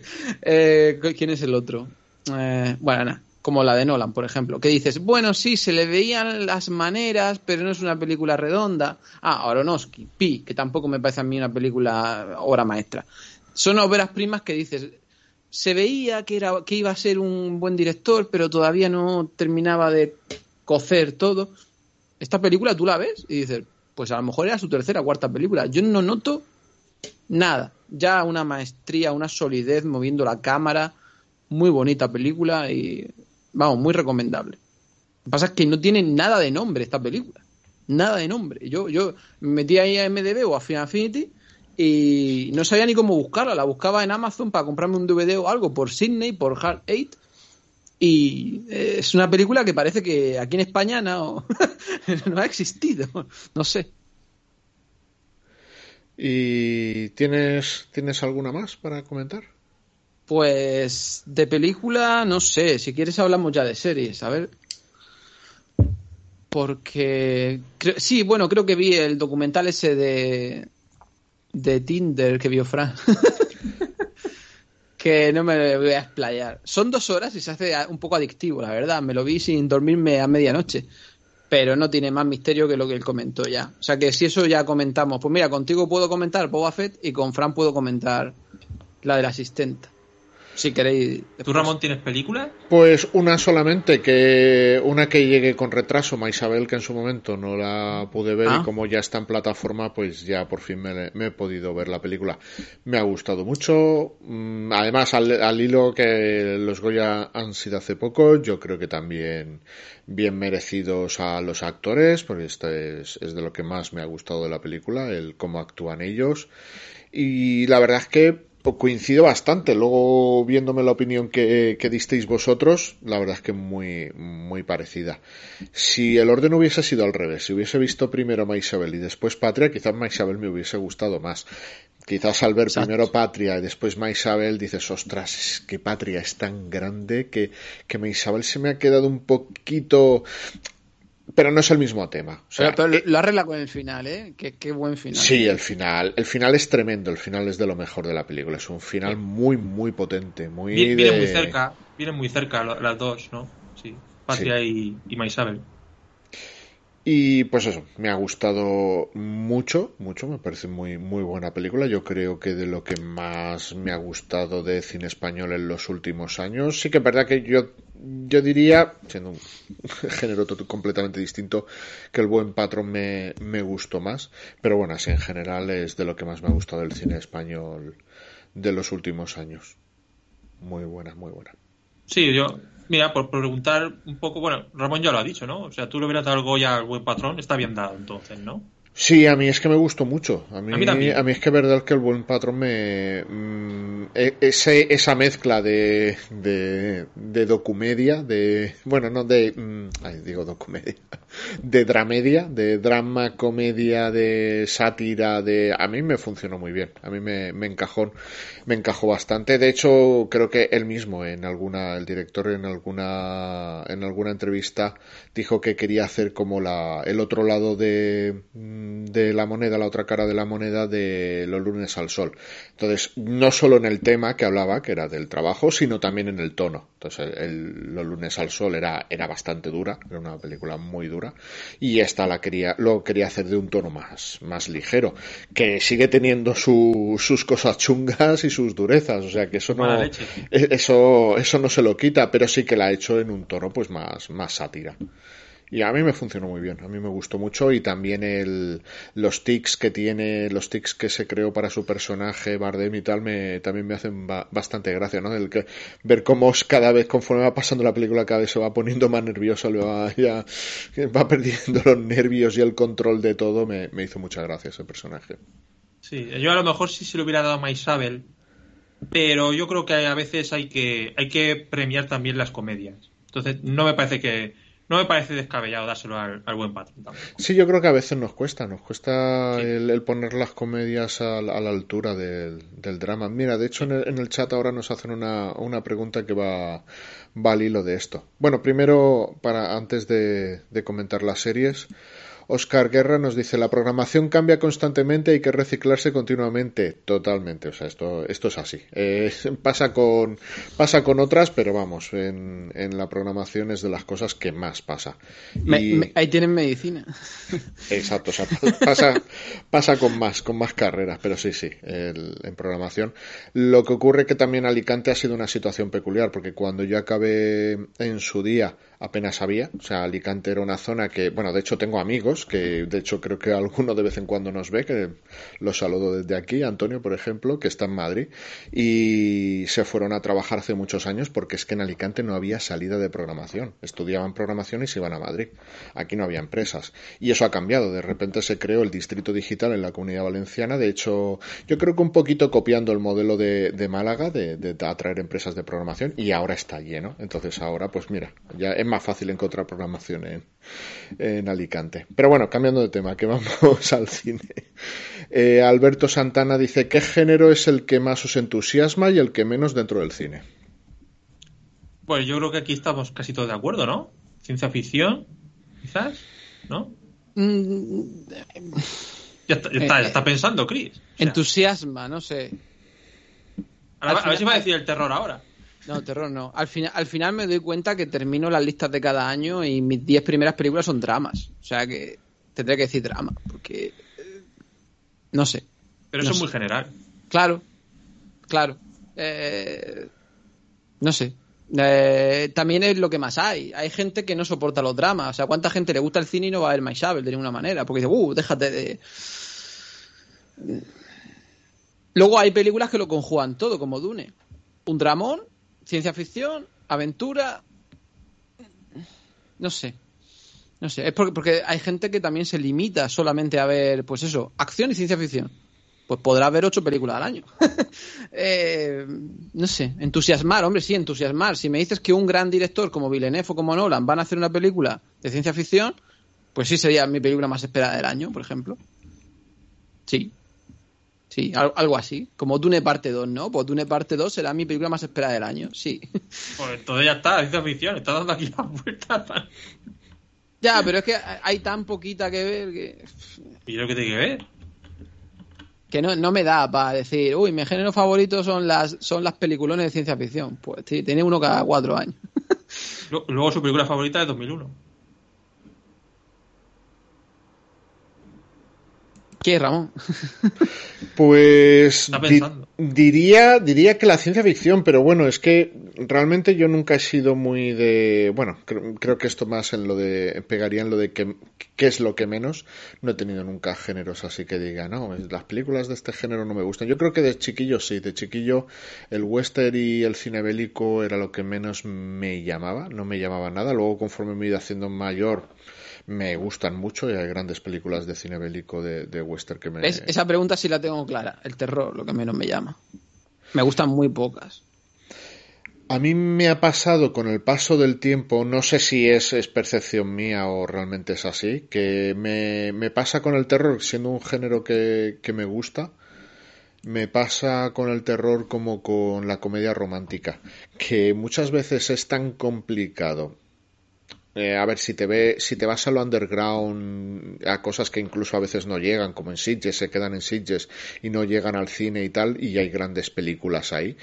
Pero en lo que nos llega, en lo que realmente llega al cine y tal, a veces me pasa como con la comedia romántica, que encontrar una buena a veces es complicado. Y eso en terror me da la sensación que en los últimos años ah, le ha pasado como la comedia romántica. Encontrar una buena es, es, es lo complicado. No sé. Muy complicado. Sí, sí me da esa sensación, pero pero vamos, que tampoco no me causan rechazo. Hay, hay grandes comedias románticas y grandes pelis de, terror, pero sí que la, lo miro un poco más con lupa antes de ir a verla, por si claro, pero eso es como si uno decimos, no, eh, mi género favorito es la ciencia ficción, pero si me tengo que alimentar a base de Moonfall, eh, pues voy a pasar mal. Y sí, quizás el drama también yo creo que al final, al cabo del año, en, mi top casi siempre hay, hay, drama, me pasa también, como a Chris. Eh, Raúl nos decía buenas noches. Eh, bueno, tú, Fran, habías comentado tus géneros. Sí, para mí, la, hombre, aventuras y ciencia ficción es lo que más, me ha gustado siempre. Luego, lo que menos, sí que es verdad que el musical siempre se, se me atraganta un poco. Es un género que me cuesta muchas veces, aunque mira, luego al final pasa mucho, ¿no? Que, eh, por ejemplo, La La Land, que es verdad que no es un musical al uso, pero al final es un musical. Eh, para mí no es de las mejores películas que he visto en, en, mucho tiempo. Eh, o, por ejemplo, el western tampoco es un, un, género que yo lo haya devorado mucho, pero, pero hay películas que, que me encantan. El bueno, el feo y el malo, para mí no es una de las mejores películas de la, de la historia y de mis favoritas. Bueno, hay, hay cositas. Eh, entonces, eh, el género de aventura me ha gustado siempre mucho también. Y, y bueno, luego también, claro, eh, los 80 han tenido que mucho que ver, ¿no? También con la acción y, y demás. Bueno, al final. Y luego también el cine de catástrofe me ha gustado mucho siempre. El género de aventura pasa por un buen momento también. Sí, está complicado, sí. Tiene Jumanji, Uncharted y. Sí, vamos. Si te alimentar de, de aventura, menos mal que estuvo Raya, que, oye, animación ya, pero, tiene que ser animación. Fíjate. Sí, sí, yo es verdad que, que últimamente de cine de aventuras, ah, porque la... Aventuras hay, pero es malo. Sí, pero tampoco hay muchas, ¿no? Porque últimamente que ha sido la de La Roca esta, la de... Ahí se me dio el nombre. Bueno, y, a mí, para una que me, que me entretiene de aventuras, que es alerta roja, pues la gente se me echa encima porque la probé. Entonces... Eh, no es una gran película, está claro. Tranquilo, que tendrás tu trilogía. Pero bueno, yo me veré la trilogía de Alerta Roja. Eh, Alice Cooper dice Creep del 2004, buena película de terror, muy infravalorada. Pues mira, no la, no la tenía yo. Creep. Creep. pues no sé si la he visto. Me suena, pero no sé si la he visto. a, mí, a, mí, ni me sonaba. J. Lop dice, a mí Bardem en El Buen Patrón me recuerda mucho a su madre cuando habla. Anda. Y André Guerrero dice, buenas más cine, película mexicana favorita, creo que sé cuál van a decir mis compañeros. Película mexicana, pues... Me tengo que quedar con... Me, tienes que dejar elegir una moderna y una clásica.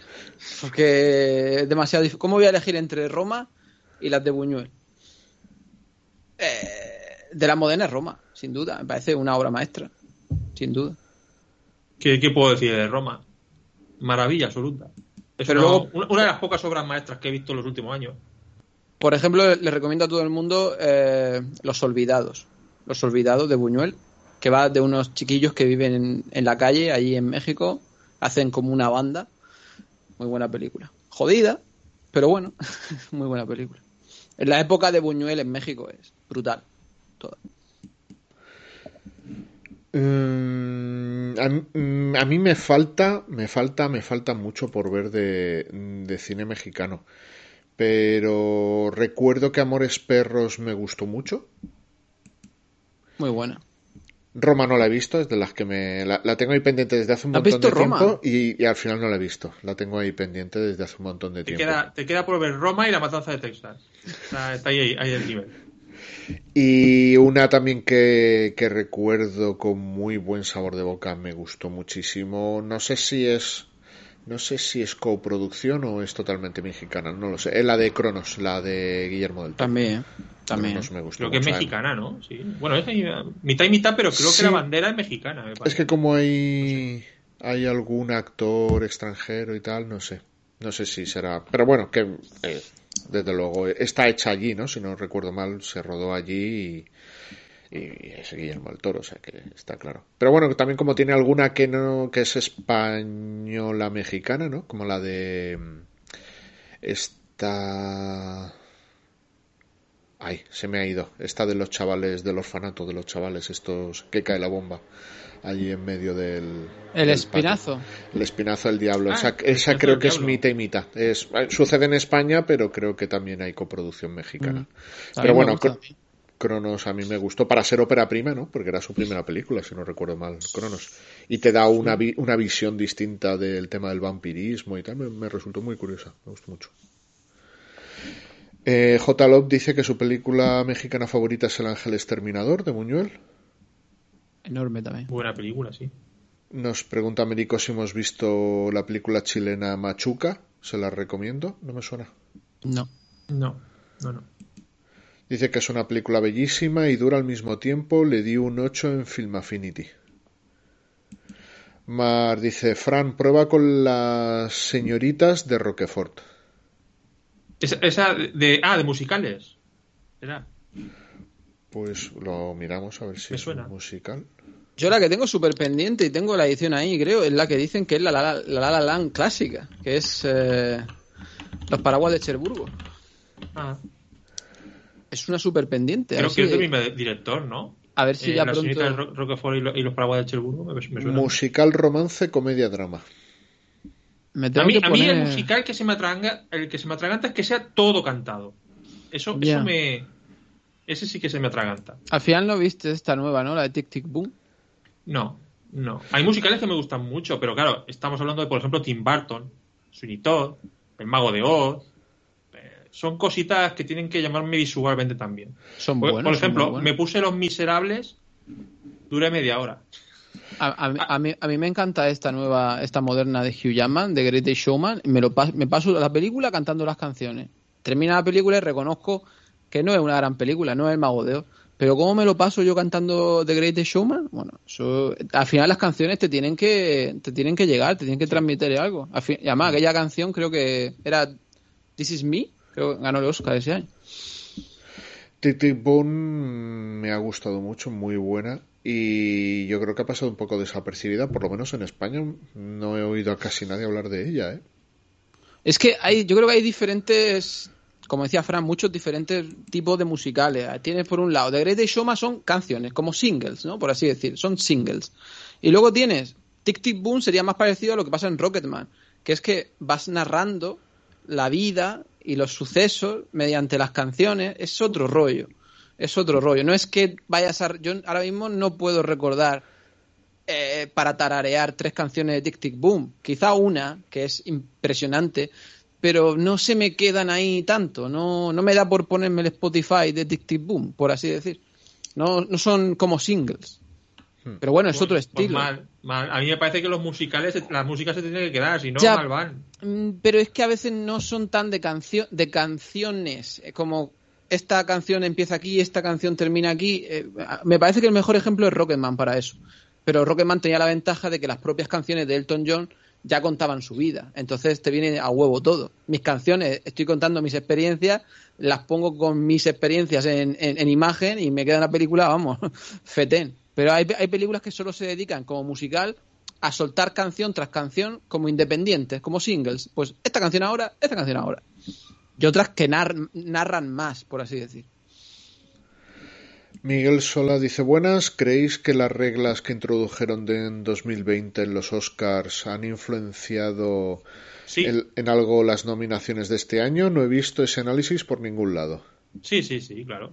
Pero es que normal. O sea, es, al final las ponen ahí, pues tienen que, cumplirlas. Pero, bueno, eh, la diversidad no sé exactamente en qué se refieren, ¿no? Pero tendrá que ser diversidad para todo, pero bueno. No sé, a lo mejor es por eso que el de las Duel se ha ido a, freír espárragos, pues solo salen blancos, ¿no? No sé. No, sé exactamente todas esas reglas, pero bueno.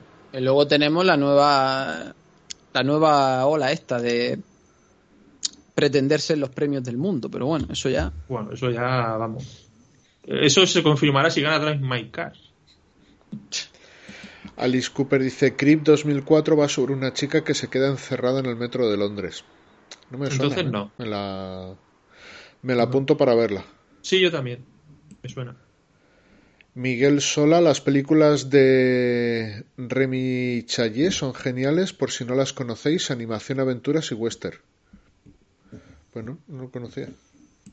Y J. Lop dice: Creep es una peli británica de terror con franca potente sobre una mujer que se queda encerrada en el metro de noche y se tiene que esconder de un monstruo.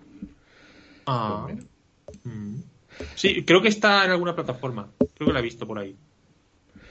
Américo nos comenta que del género musical le encanta Rocketman y Across the Universe. Mira, Across the Universe no lo he visto. No, tampoco.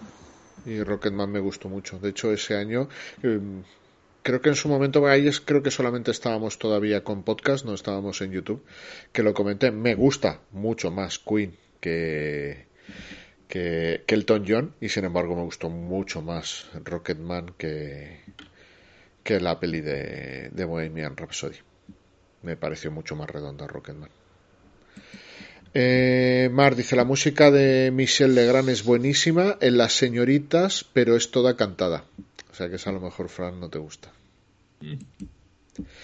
Y José Ignacio García, Fran, tienes que ver Tic Tic Boom. No es un 10, pero tal vez sí un 7 y con aspectos visuales y narrativos curiosos para un musical. Ay, ay. ¿Qué, me cuesta? Me cuesta. Vamos a hacer el hashtag Fran, tienes que ver musicales.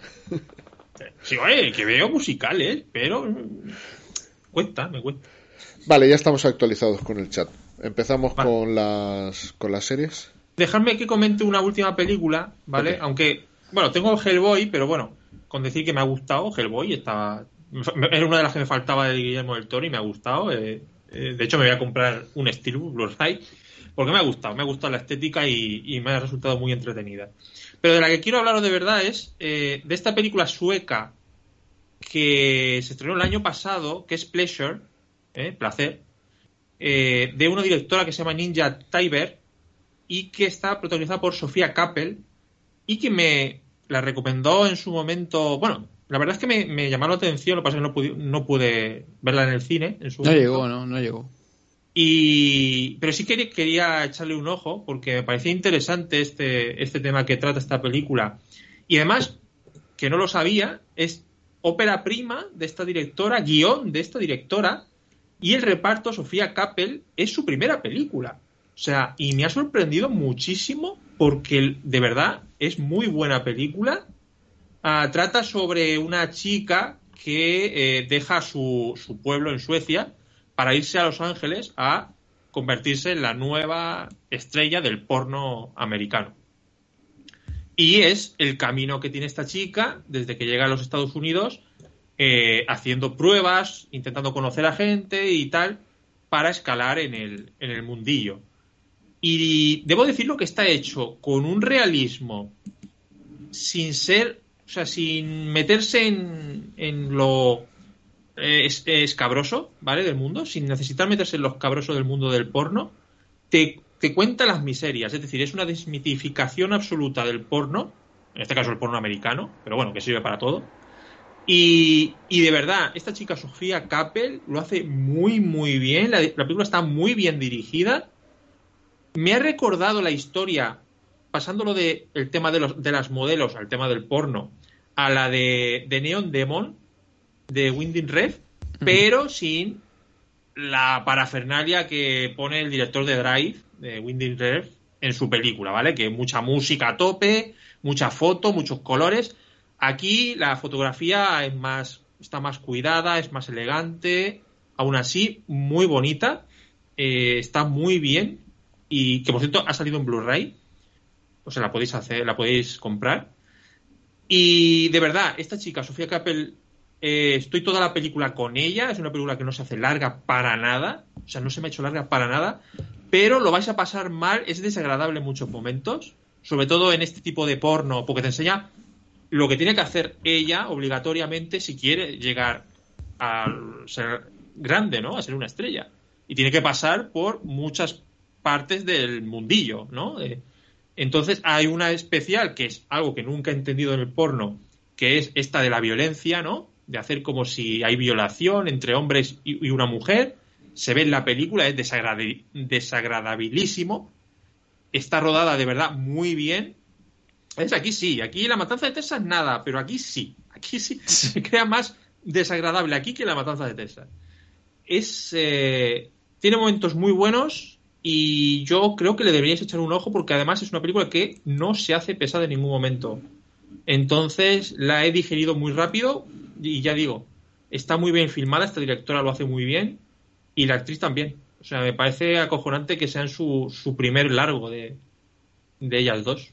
Eh, muy buena peli. Eh, te lo retrata todo muy bien, además.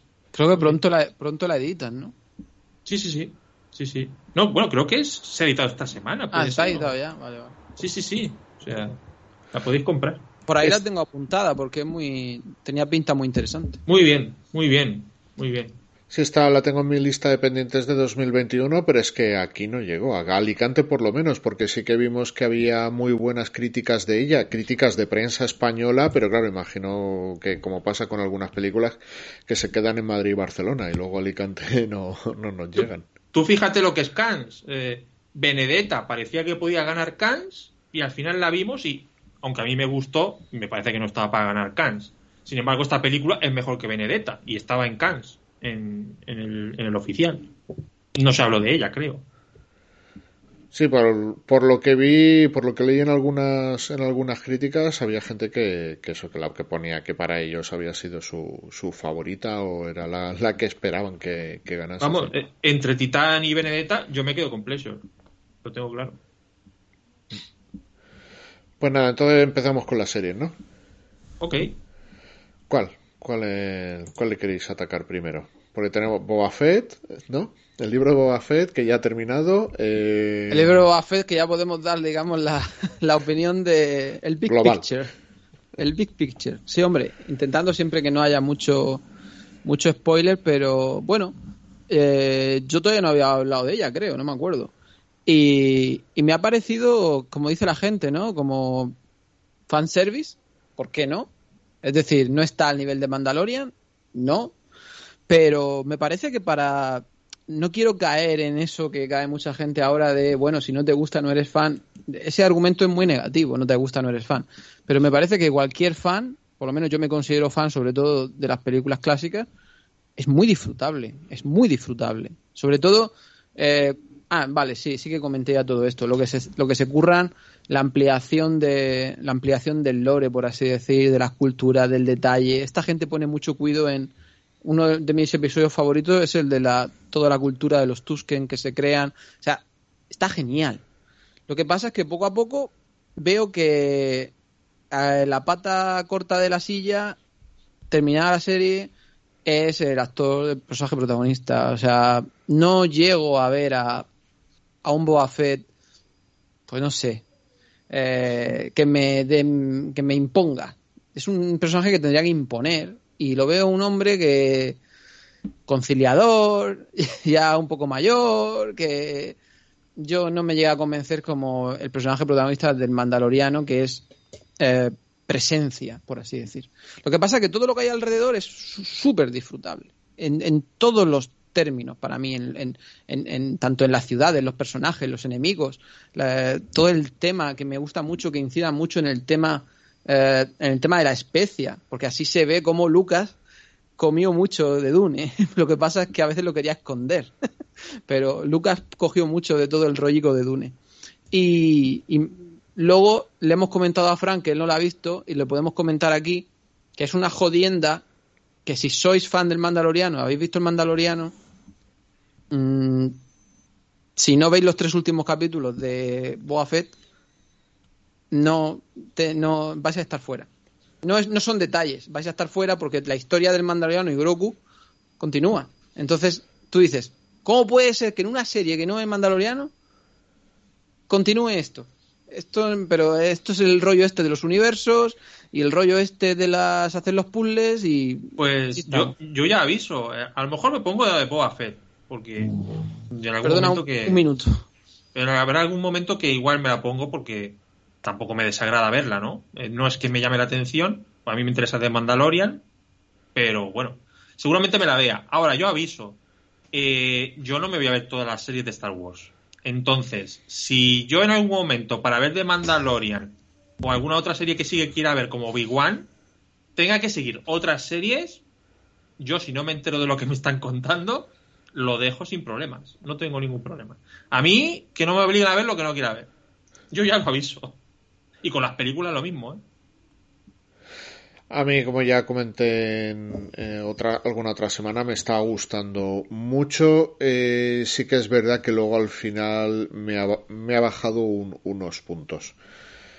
Eh, por un lado, el, el tema de que de repente el protagonista sea otro, porque esto, bueno, no, voy a entrar en más spoilers, solamente de, decir eso, pero sí, de repente, pero bueno, por lo que en, las redes han hecho montones de spoilers, imagino que ya estaréis al tanto, pero bueno, por si acaso queda alguien. De repente llega un episodio, me parecen muy buenos episodios, pero sí que es verdad que dices, es que esto ya no es el libro de Boba Fett, esto es otra cosa. Entonces sí que me parece una decisión rara. Por un lado, rara, y por otro lado bastante comercial para intentar que la gente lo vea todo, que es lo que estaban comentando mis compañeros, el intentar, pues bueno, al fan de Star Wars, que es probable, al fan fan de Star Wars va a verlas todas sí o sí, o sea, no le tienes que hacer estas cosas para que las vea, pero bueno, yo creo que es intentar arrastrar al que a lo mejor no las iba a ver todas, pues intentar arrastrarle. me quieren arrastrar a mí. Te quieren arrastrar, Fran. Sí, sí, es, es totalmente es eso. Aún así me parecen buenos episodios, de hecho me parecen de los más potentes. Hay, dos episodios ahí que de repente Boba Fett no es el protagonista y son de los más potentes de la serie, cosa que tampoco es muy buena, porque claro, que, que dos episodios en los que no sale el prota sean los más potentes... Mm, Luego, por otro lado, el último episodio sí que es verdad que tiene algunas cosas de montaje, de dirección, que no me convencen, no sé. He, leído por ahí, por algún lado, que estuvo hecho con prisas o no sé qué, no sé qué, si por plazos, no sé qué pasó ahí, pero sí que es verdad que es un, es un episodio que me resulta todo como muy atropellado y hay cosas incluso que me parece que no están terminadas de hacer, está un poco, está un poco como abrupto.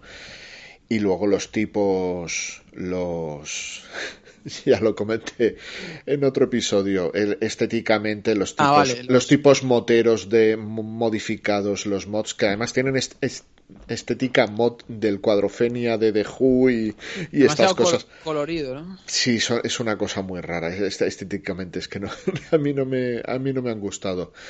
En general, pues si la si la evalúo en general me parece que está bien, que es, entretenida, que es buena, tiene cosas de western muy chulas, tiene, tiene momentos, lo de los Tuskens, así en plan eh, western con los indios, de la cultura de los indígenas, que bueno, aquí son...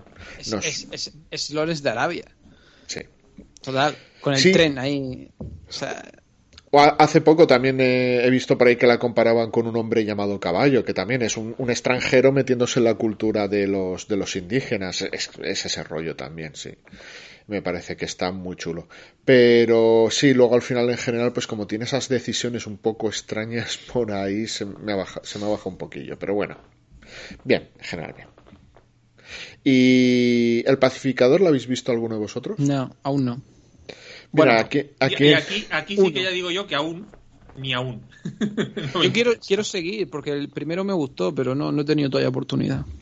A mí me ha encantado. Yo sé que no es para todos los públicos, pero bueno, de hecho es muy bruta.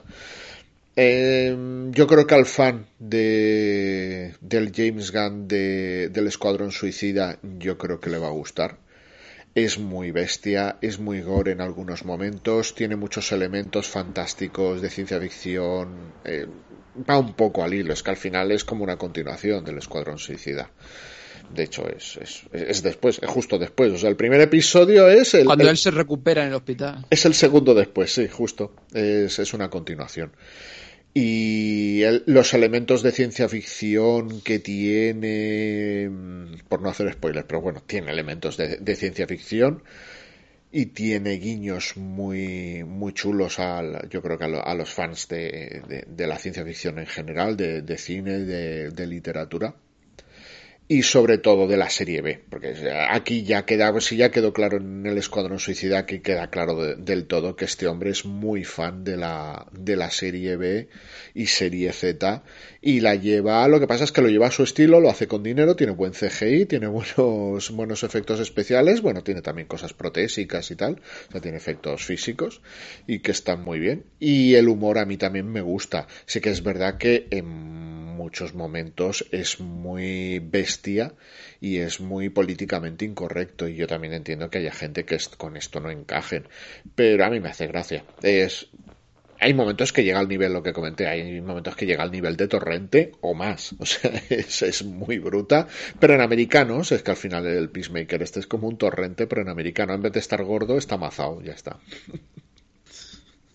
Y el último episodio me ha parecido gloria bendita. El último episodio es, es de levantarte y aplaudir. O sea, eso es una, es una pasada. Ese spoiler sí que ha sido imposible no tragárselo. Sí, han, han circulado por ahí spoilers. Hostias. Ese, ese, ese plano que hay así grande, por así decir. Ah, vale, creo que ya sé lo que te refieres. a mí tampoco es lo que más me ha gustado de que, bueno, a ver, que es, que es algo que al fan le mola y está chulo y todo eso, está muy bien, pero vamos, para mí el momento de levantarme y aplaudir es, es, otro momento, que, se está muy bien, que está guay, es un buen guiño al fan de DC y todo esto, pero... Me, ha me ha chocado que de Boba Fett lo he esquivado casi todo, casi porque me comí uno pero de Peacemaker se ve que la gente habla incluso más que de Boba porque no he podido, no he podido apartarme de ello. Bueno, y en lo musical, ya lo comenté en su día, este hombre es muy fan del glam metal, de, de las bandas estas de pelos cardados ochenteros y tal, y es que toda la serie es, es una selección musical de lo que más le gusta del, del glam metal. Muy buena, muy buena. Para mí muy recomendable sabiendo que tiene este tono de humor tan bruto y, tan, y estancón en algunos momentos.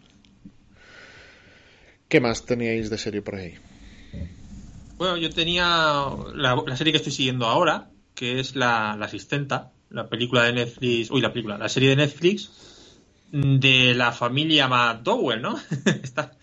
que es, eh, la protagonista es Margaret, eh, Margaret Qualley, que es la hija de Andy McDowell, que además también sale Andy McDowell en la serie. Creo que la comentó Chris en su, en su momento. Y bueno, Chris la ha terminado y yo ya me puse esta semana y he visto seis capítulos de los diez y, tengo que decir que me está gustando bastante. No, no, no la comenté. Ah, ¿no la comentaste? No, yo creo que no, porque hace dos semanas no, no. Ahora la comento. Bueno, pues si quieres podemos comentarlo un poquito. La verdad es que, mm, bueno, en este caso es la historia de una madre joven que por ciertos problemas que va un poco en la serie, ¿no? El tema de abusos eh, que está muy de moda, ¿no? Ahora, eh, desgraciadamente está, siempre ha estado de moda, pero ahora está más en... Y, en este caso es curioso porque son específicamente, eh, por eso es el gran problema de la serie, no son abusos físicos sino psicológicos. Es una fina, una fina barrera ahí problemática. Sí, entonces debido a esto pues mm, se marcha con su hija pequeña eh, y tiene que sobrevivir con la, con la niña sin nada, ¿no? Entonces tiene que buscar en, la, en el sistema americano, ¿no? Eh, cómo la puede ayudar para no encontrarse en la calle con, una niña eh, y con los problemas legales, ¿no? De, irse con la, con la hija sin, sin, permiso del padre. O sea, sin dinero y sin casa. Sí, y además... con una hija. exacto. Y con una familia también un poco desordenada que tiene ella también, ¿no? Porque la madre está viviendo una caravana, el padre está en otra familia por ahí y, y, la chica, pues en este caso, se las tiene que, buscar y se las ve muy crudas. Entonces, creo que está bastante bien. De hecho, dura una hora cada capítulo. Hay algunos que dura menos. Pero en general me está entreteniendo, me estoy, eh, estoy pegado con ella, siguiendo su historia y de momento los seis capítulos me han gustado. Mm, es verdad que el personaje de Andy McDowell, la madre, es un poco bohemia, es un poco loca, es un poco bipolar también. Eh, quizá es lo que más... es muy pesada, ¿no? El personaje es así, pero es muy, muy alocado, es muy pesado. Pero sí que es verdad que ella, Margaret Qualley, esta chica que ya salió una, una vez en Hollywood, ¿no? Con Tarantino. Y que hizo, bueno, se dio a conocer por el, el anuncio este de Kenzo, creo que era, donde salía ella haciendo formas, bailando de una forma extraña, ¿no? Que aquí, por cierto, lo retoma también en, en algunos momentos. Eh, es una película dura en algunos, o sea, perdón, serie dura en algunos momentos, pero también tiene partes de, de positivismo. Eh, tiene momentos con música que son bonitos. Entonces, mm, no es de sufrirla tampoco la, la serie, pero sí que es verdad que te das cuenta un poco de lo que tiene que pasar una, una madre joven que tiene que sacar adelante a, su hija. Y, y, en un sistema americano legal que es complicado. Entonces, se ve también muy bien en la serie, que me ha gustado mucho, ¿no? Como las diferentes asociaciones o, o el tema burocrático que hay, ¿no? Para conseguir una casa o para que te den la custodia de la niña o no. Todo esto está muy bien, está muy bien retratado y esta chica es una joyita, ¿eh? Esta, esta actriz. Es una joyita. O sea que muy bien. Yo la recomiendo que le echéis un. Y aún, aún, aún, lo que tiene la serie es que va. Es como un poco montaña rusa, ¿no? Y cuando crees que todo va bien, pum. Y va bien y pum. Y aún te, queda, aún te queda algún bache que pasar. Es la vida, sí. Es la, la vida. A veces parece que las cosas van bien, de repente se fastidian, otra vez van bien. Y así, así va un poco la, la serie. Muy recomendable en general. Yo quería recordar que es, eh, yo no la tenía tampoco en el radar, nos la comentó eh, Elena en el chat. Y de ahí la sacamos, la serie, porque había pasado también sin. Nosotros, yo no me había dado cuenta de ella y creo que es de octubre o noviembre pasado. Sí, yo sí que vi que, estaba. Lo que pasa es que no sabía que la protagonista era la hija. Yo sabía que estaba Andy McDowell, pero no sabía que la protagonista era Margaret Qualley. Yo no tenía ni idea. ¿Tenéis alguna más por ahí? Nada más. Eso es todo. Yo voy a mi a, serie por, cada dos semanas. Bueno, yo hago un, comentario pequeñito de una serie que estoy que estoy viendo. Creo que no llegué la última vez que, hicimos. Bueno, que, estuve yo un domingo, porque el último directo yo no estuve. Creo que no, no hablé nada de Yellow Jackets pero me está gustando mucho y, ya hablaré de ella cuando la termine porque me, quedan dos episodios. En cuanto me, vea los dos últimos episodios hablaré de, ella, pero a falta de terminar la temporada con dos episodios, me parece una de las mejores series en muchísimo, muchísimo tiempo. Me parece una seriaza, pero brutal. Bueno, el, reparto que tiene ya es importante, porque está Juliette Lewis, Cristina Ricci, la, la actriz esta que nunca me acuerdo el nombre, eh, Melanie Linsky, esta actriz que salía en Dos Hombres y Medio, que era la, la vecina que acosaba a... Ah que es muy buena, muy buena actriz. Siempre que la veo por ahí se me olvida el nombre, pero es muy buena. Y en esta serie es que prácticamente la protagonista es bastante coral, porque son, son muchas, muchas las protagonistas, pero yo creo que al final la que más minutos de, de, de, salir en, en, cámara tiene es ella. O sea, la, protagonista casi podríamos decir que, que es ella, es muy buena y funciona en dos líneas temporales. Es un, es un equipo de, de fútbol adolescente, de, de, es, un, grupo de fútbol de instituto, de femenino, que, que están teniendo muchísimo, muchísimo éxito y hacen un viaje en avión pues para librar un, un partido. Y se estrella ese avión, un poco en plan como la película aquella de, de, de Viven y tienen que intentar sobrevivir porque se estrellan en medio de la nada. O sea, están en plena naturaleza y en un, en un bosque con un lago al lado. Eh, no se sabe cuántos kilómetros y kilómetros de, de cualquier civilización. Y. ¿Pero se estrellan y sobreviven o aterrizan? Hay, hay quien sobrevive y hay quien no. O sea, aterriza el avión, pero aterriza de aquella forma. O sea, aterriza que se va. Esto no es spoiler porque es el primer episodio, pero bueno. O sea, es perdido, es, perdido. Sí, sí, o sea, es. Sí, es, que es un poco como lo, como lo de Viven, pero no, quizás no tan brutal, no, no muere tanta gente, pero sí que mientras va aterrizando el avión, el avión se va despedazando y algunos se quedan en, en, en ese momento pero eso funciona en dos líneas temporales. Es ellas en el momento de, de estar allí, de intentar sobrevivir, de, de, pensar que en un par de días las rescatan y no va a ser un par de días ni de coña van a tener que estar bastante tiempo allí intentando, intentando sobrevivir por su cuenta, y la, y la línea temporal de ellas de ya adultas. Entonces, las actrices conocidas son ellas de, de adultas, que bueno, ya, las que os decía antes, que son, son todas actorazas pero es que las, las chicas, las, las actrices que hacen de ellas de, de joven, eh, esto que siempre se hace, ¿no? Porque al final si tienes que interpretar a alguien tienes que copiar un poco sus gestos, imitarle y tal. Ostras, las, las chicas, las, las adolescentes lo hacen muy, muy bien.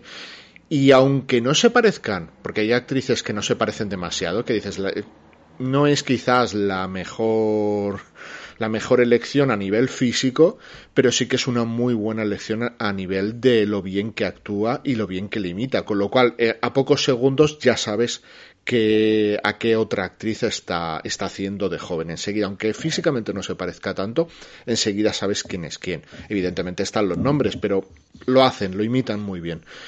Y, y, te mete en tensión, tiene una tensión muy constante de tanto por la situación que están viviendo de supervivencia, como luego cuando son adultas porque ves que todo esto las ha marcado de por vida.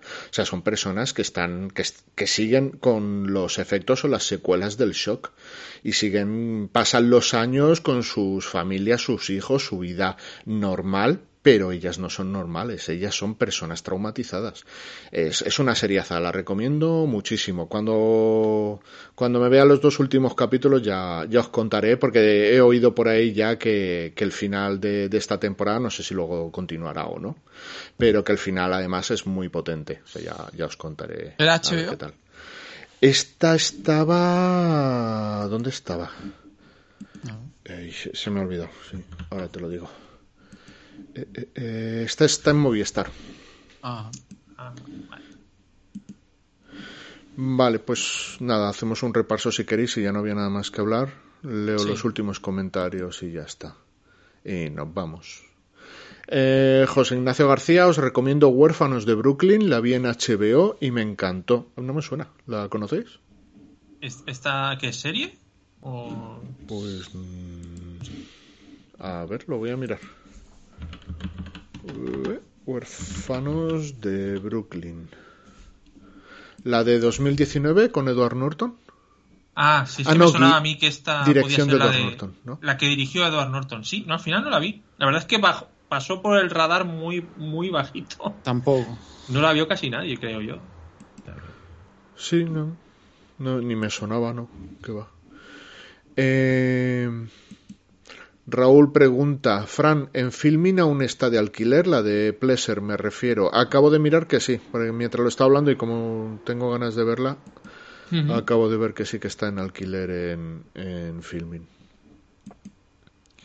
Eh, Mar dice que aburrimiento con el pacificador, lo mejor la intro con su coreografía, muy graciosa la intro. Y ya está ahí, ¿no? Y después de la intro se fue.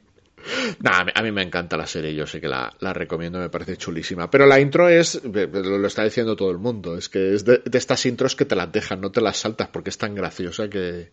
Pues yo siento decirlo, a mí me parece una mierda como un piano. O sea, pues al final son gente disfrazada haciendo una, una coreografía de mierda. O sea, es que no hay más. O pero bueno.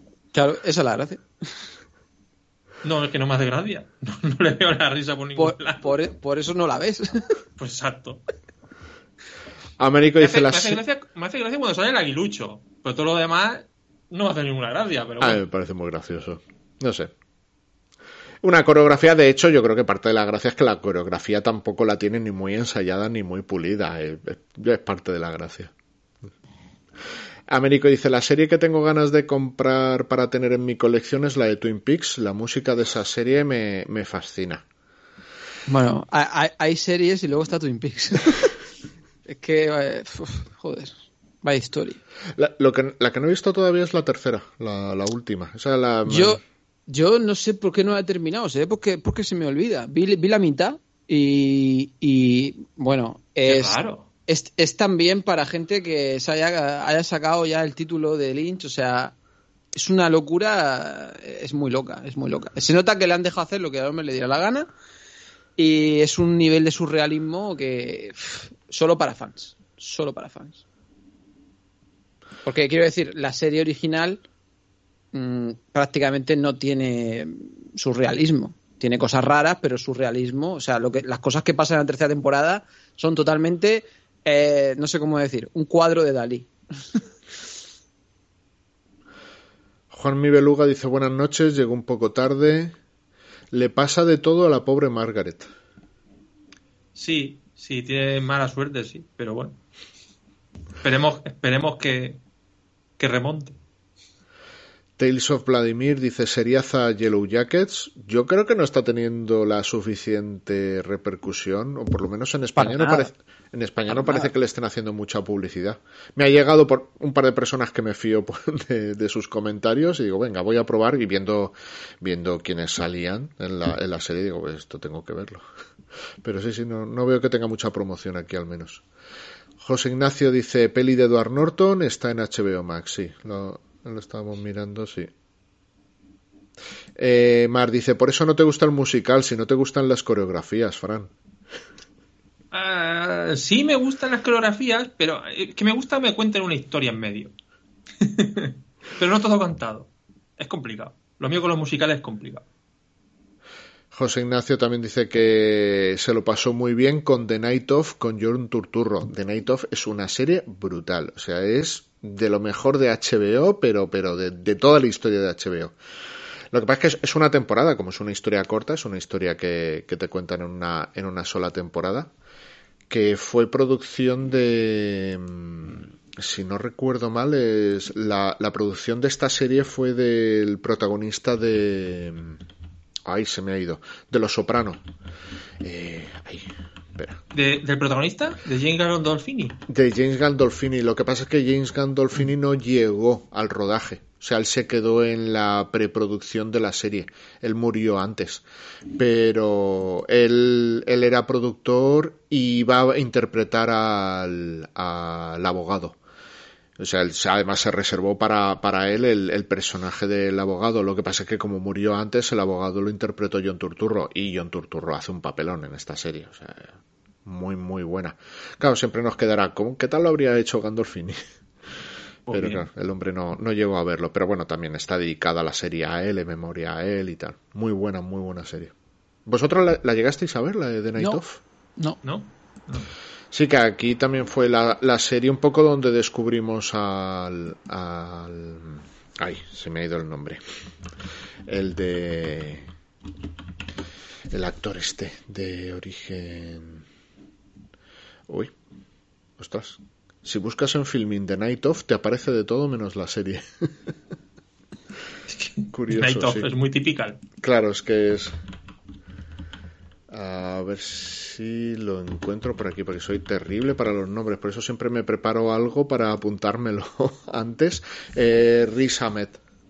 Ah, ah Riz Ahmed. ¿verdad? Sí.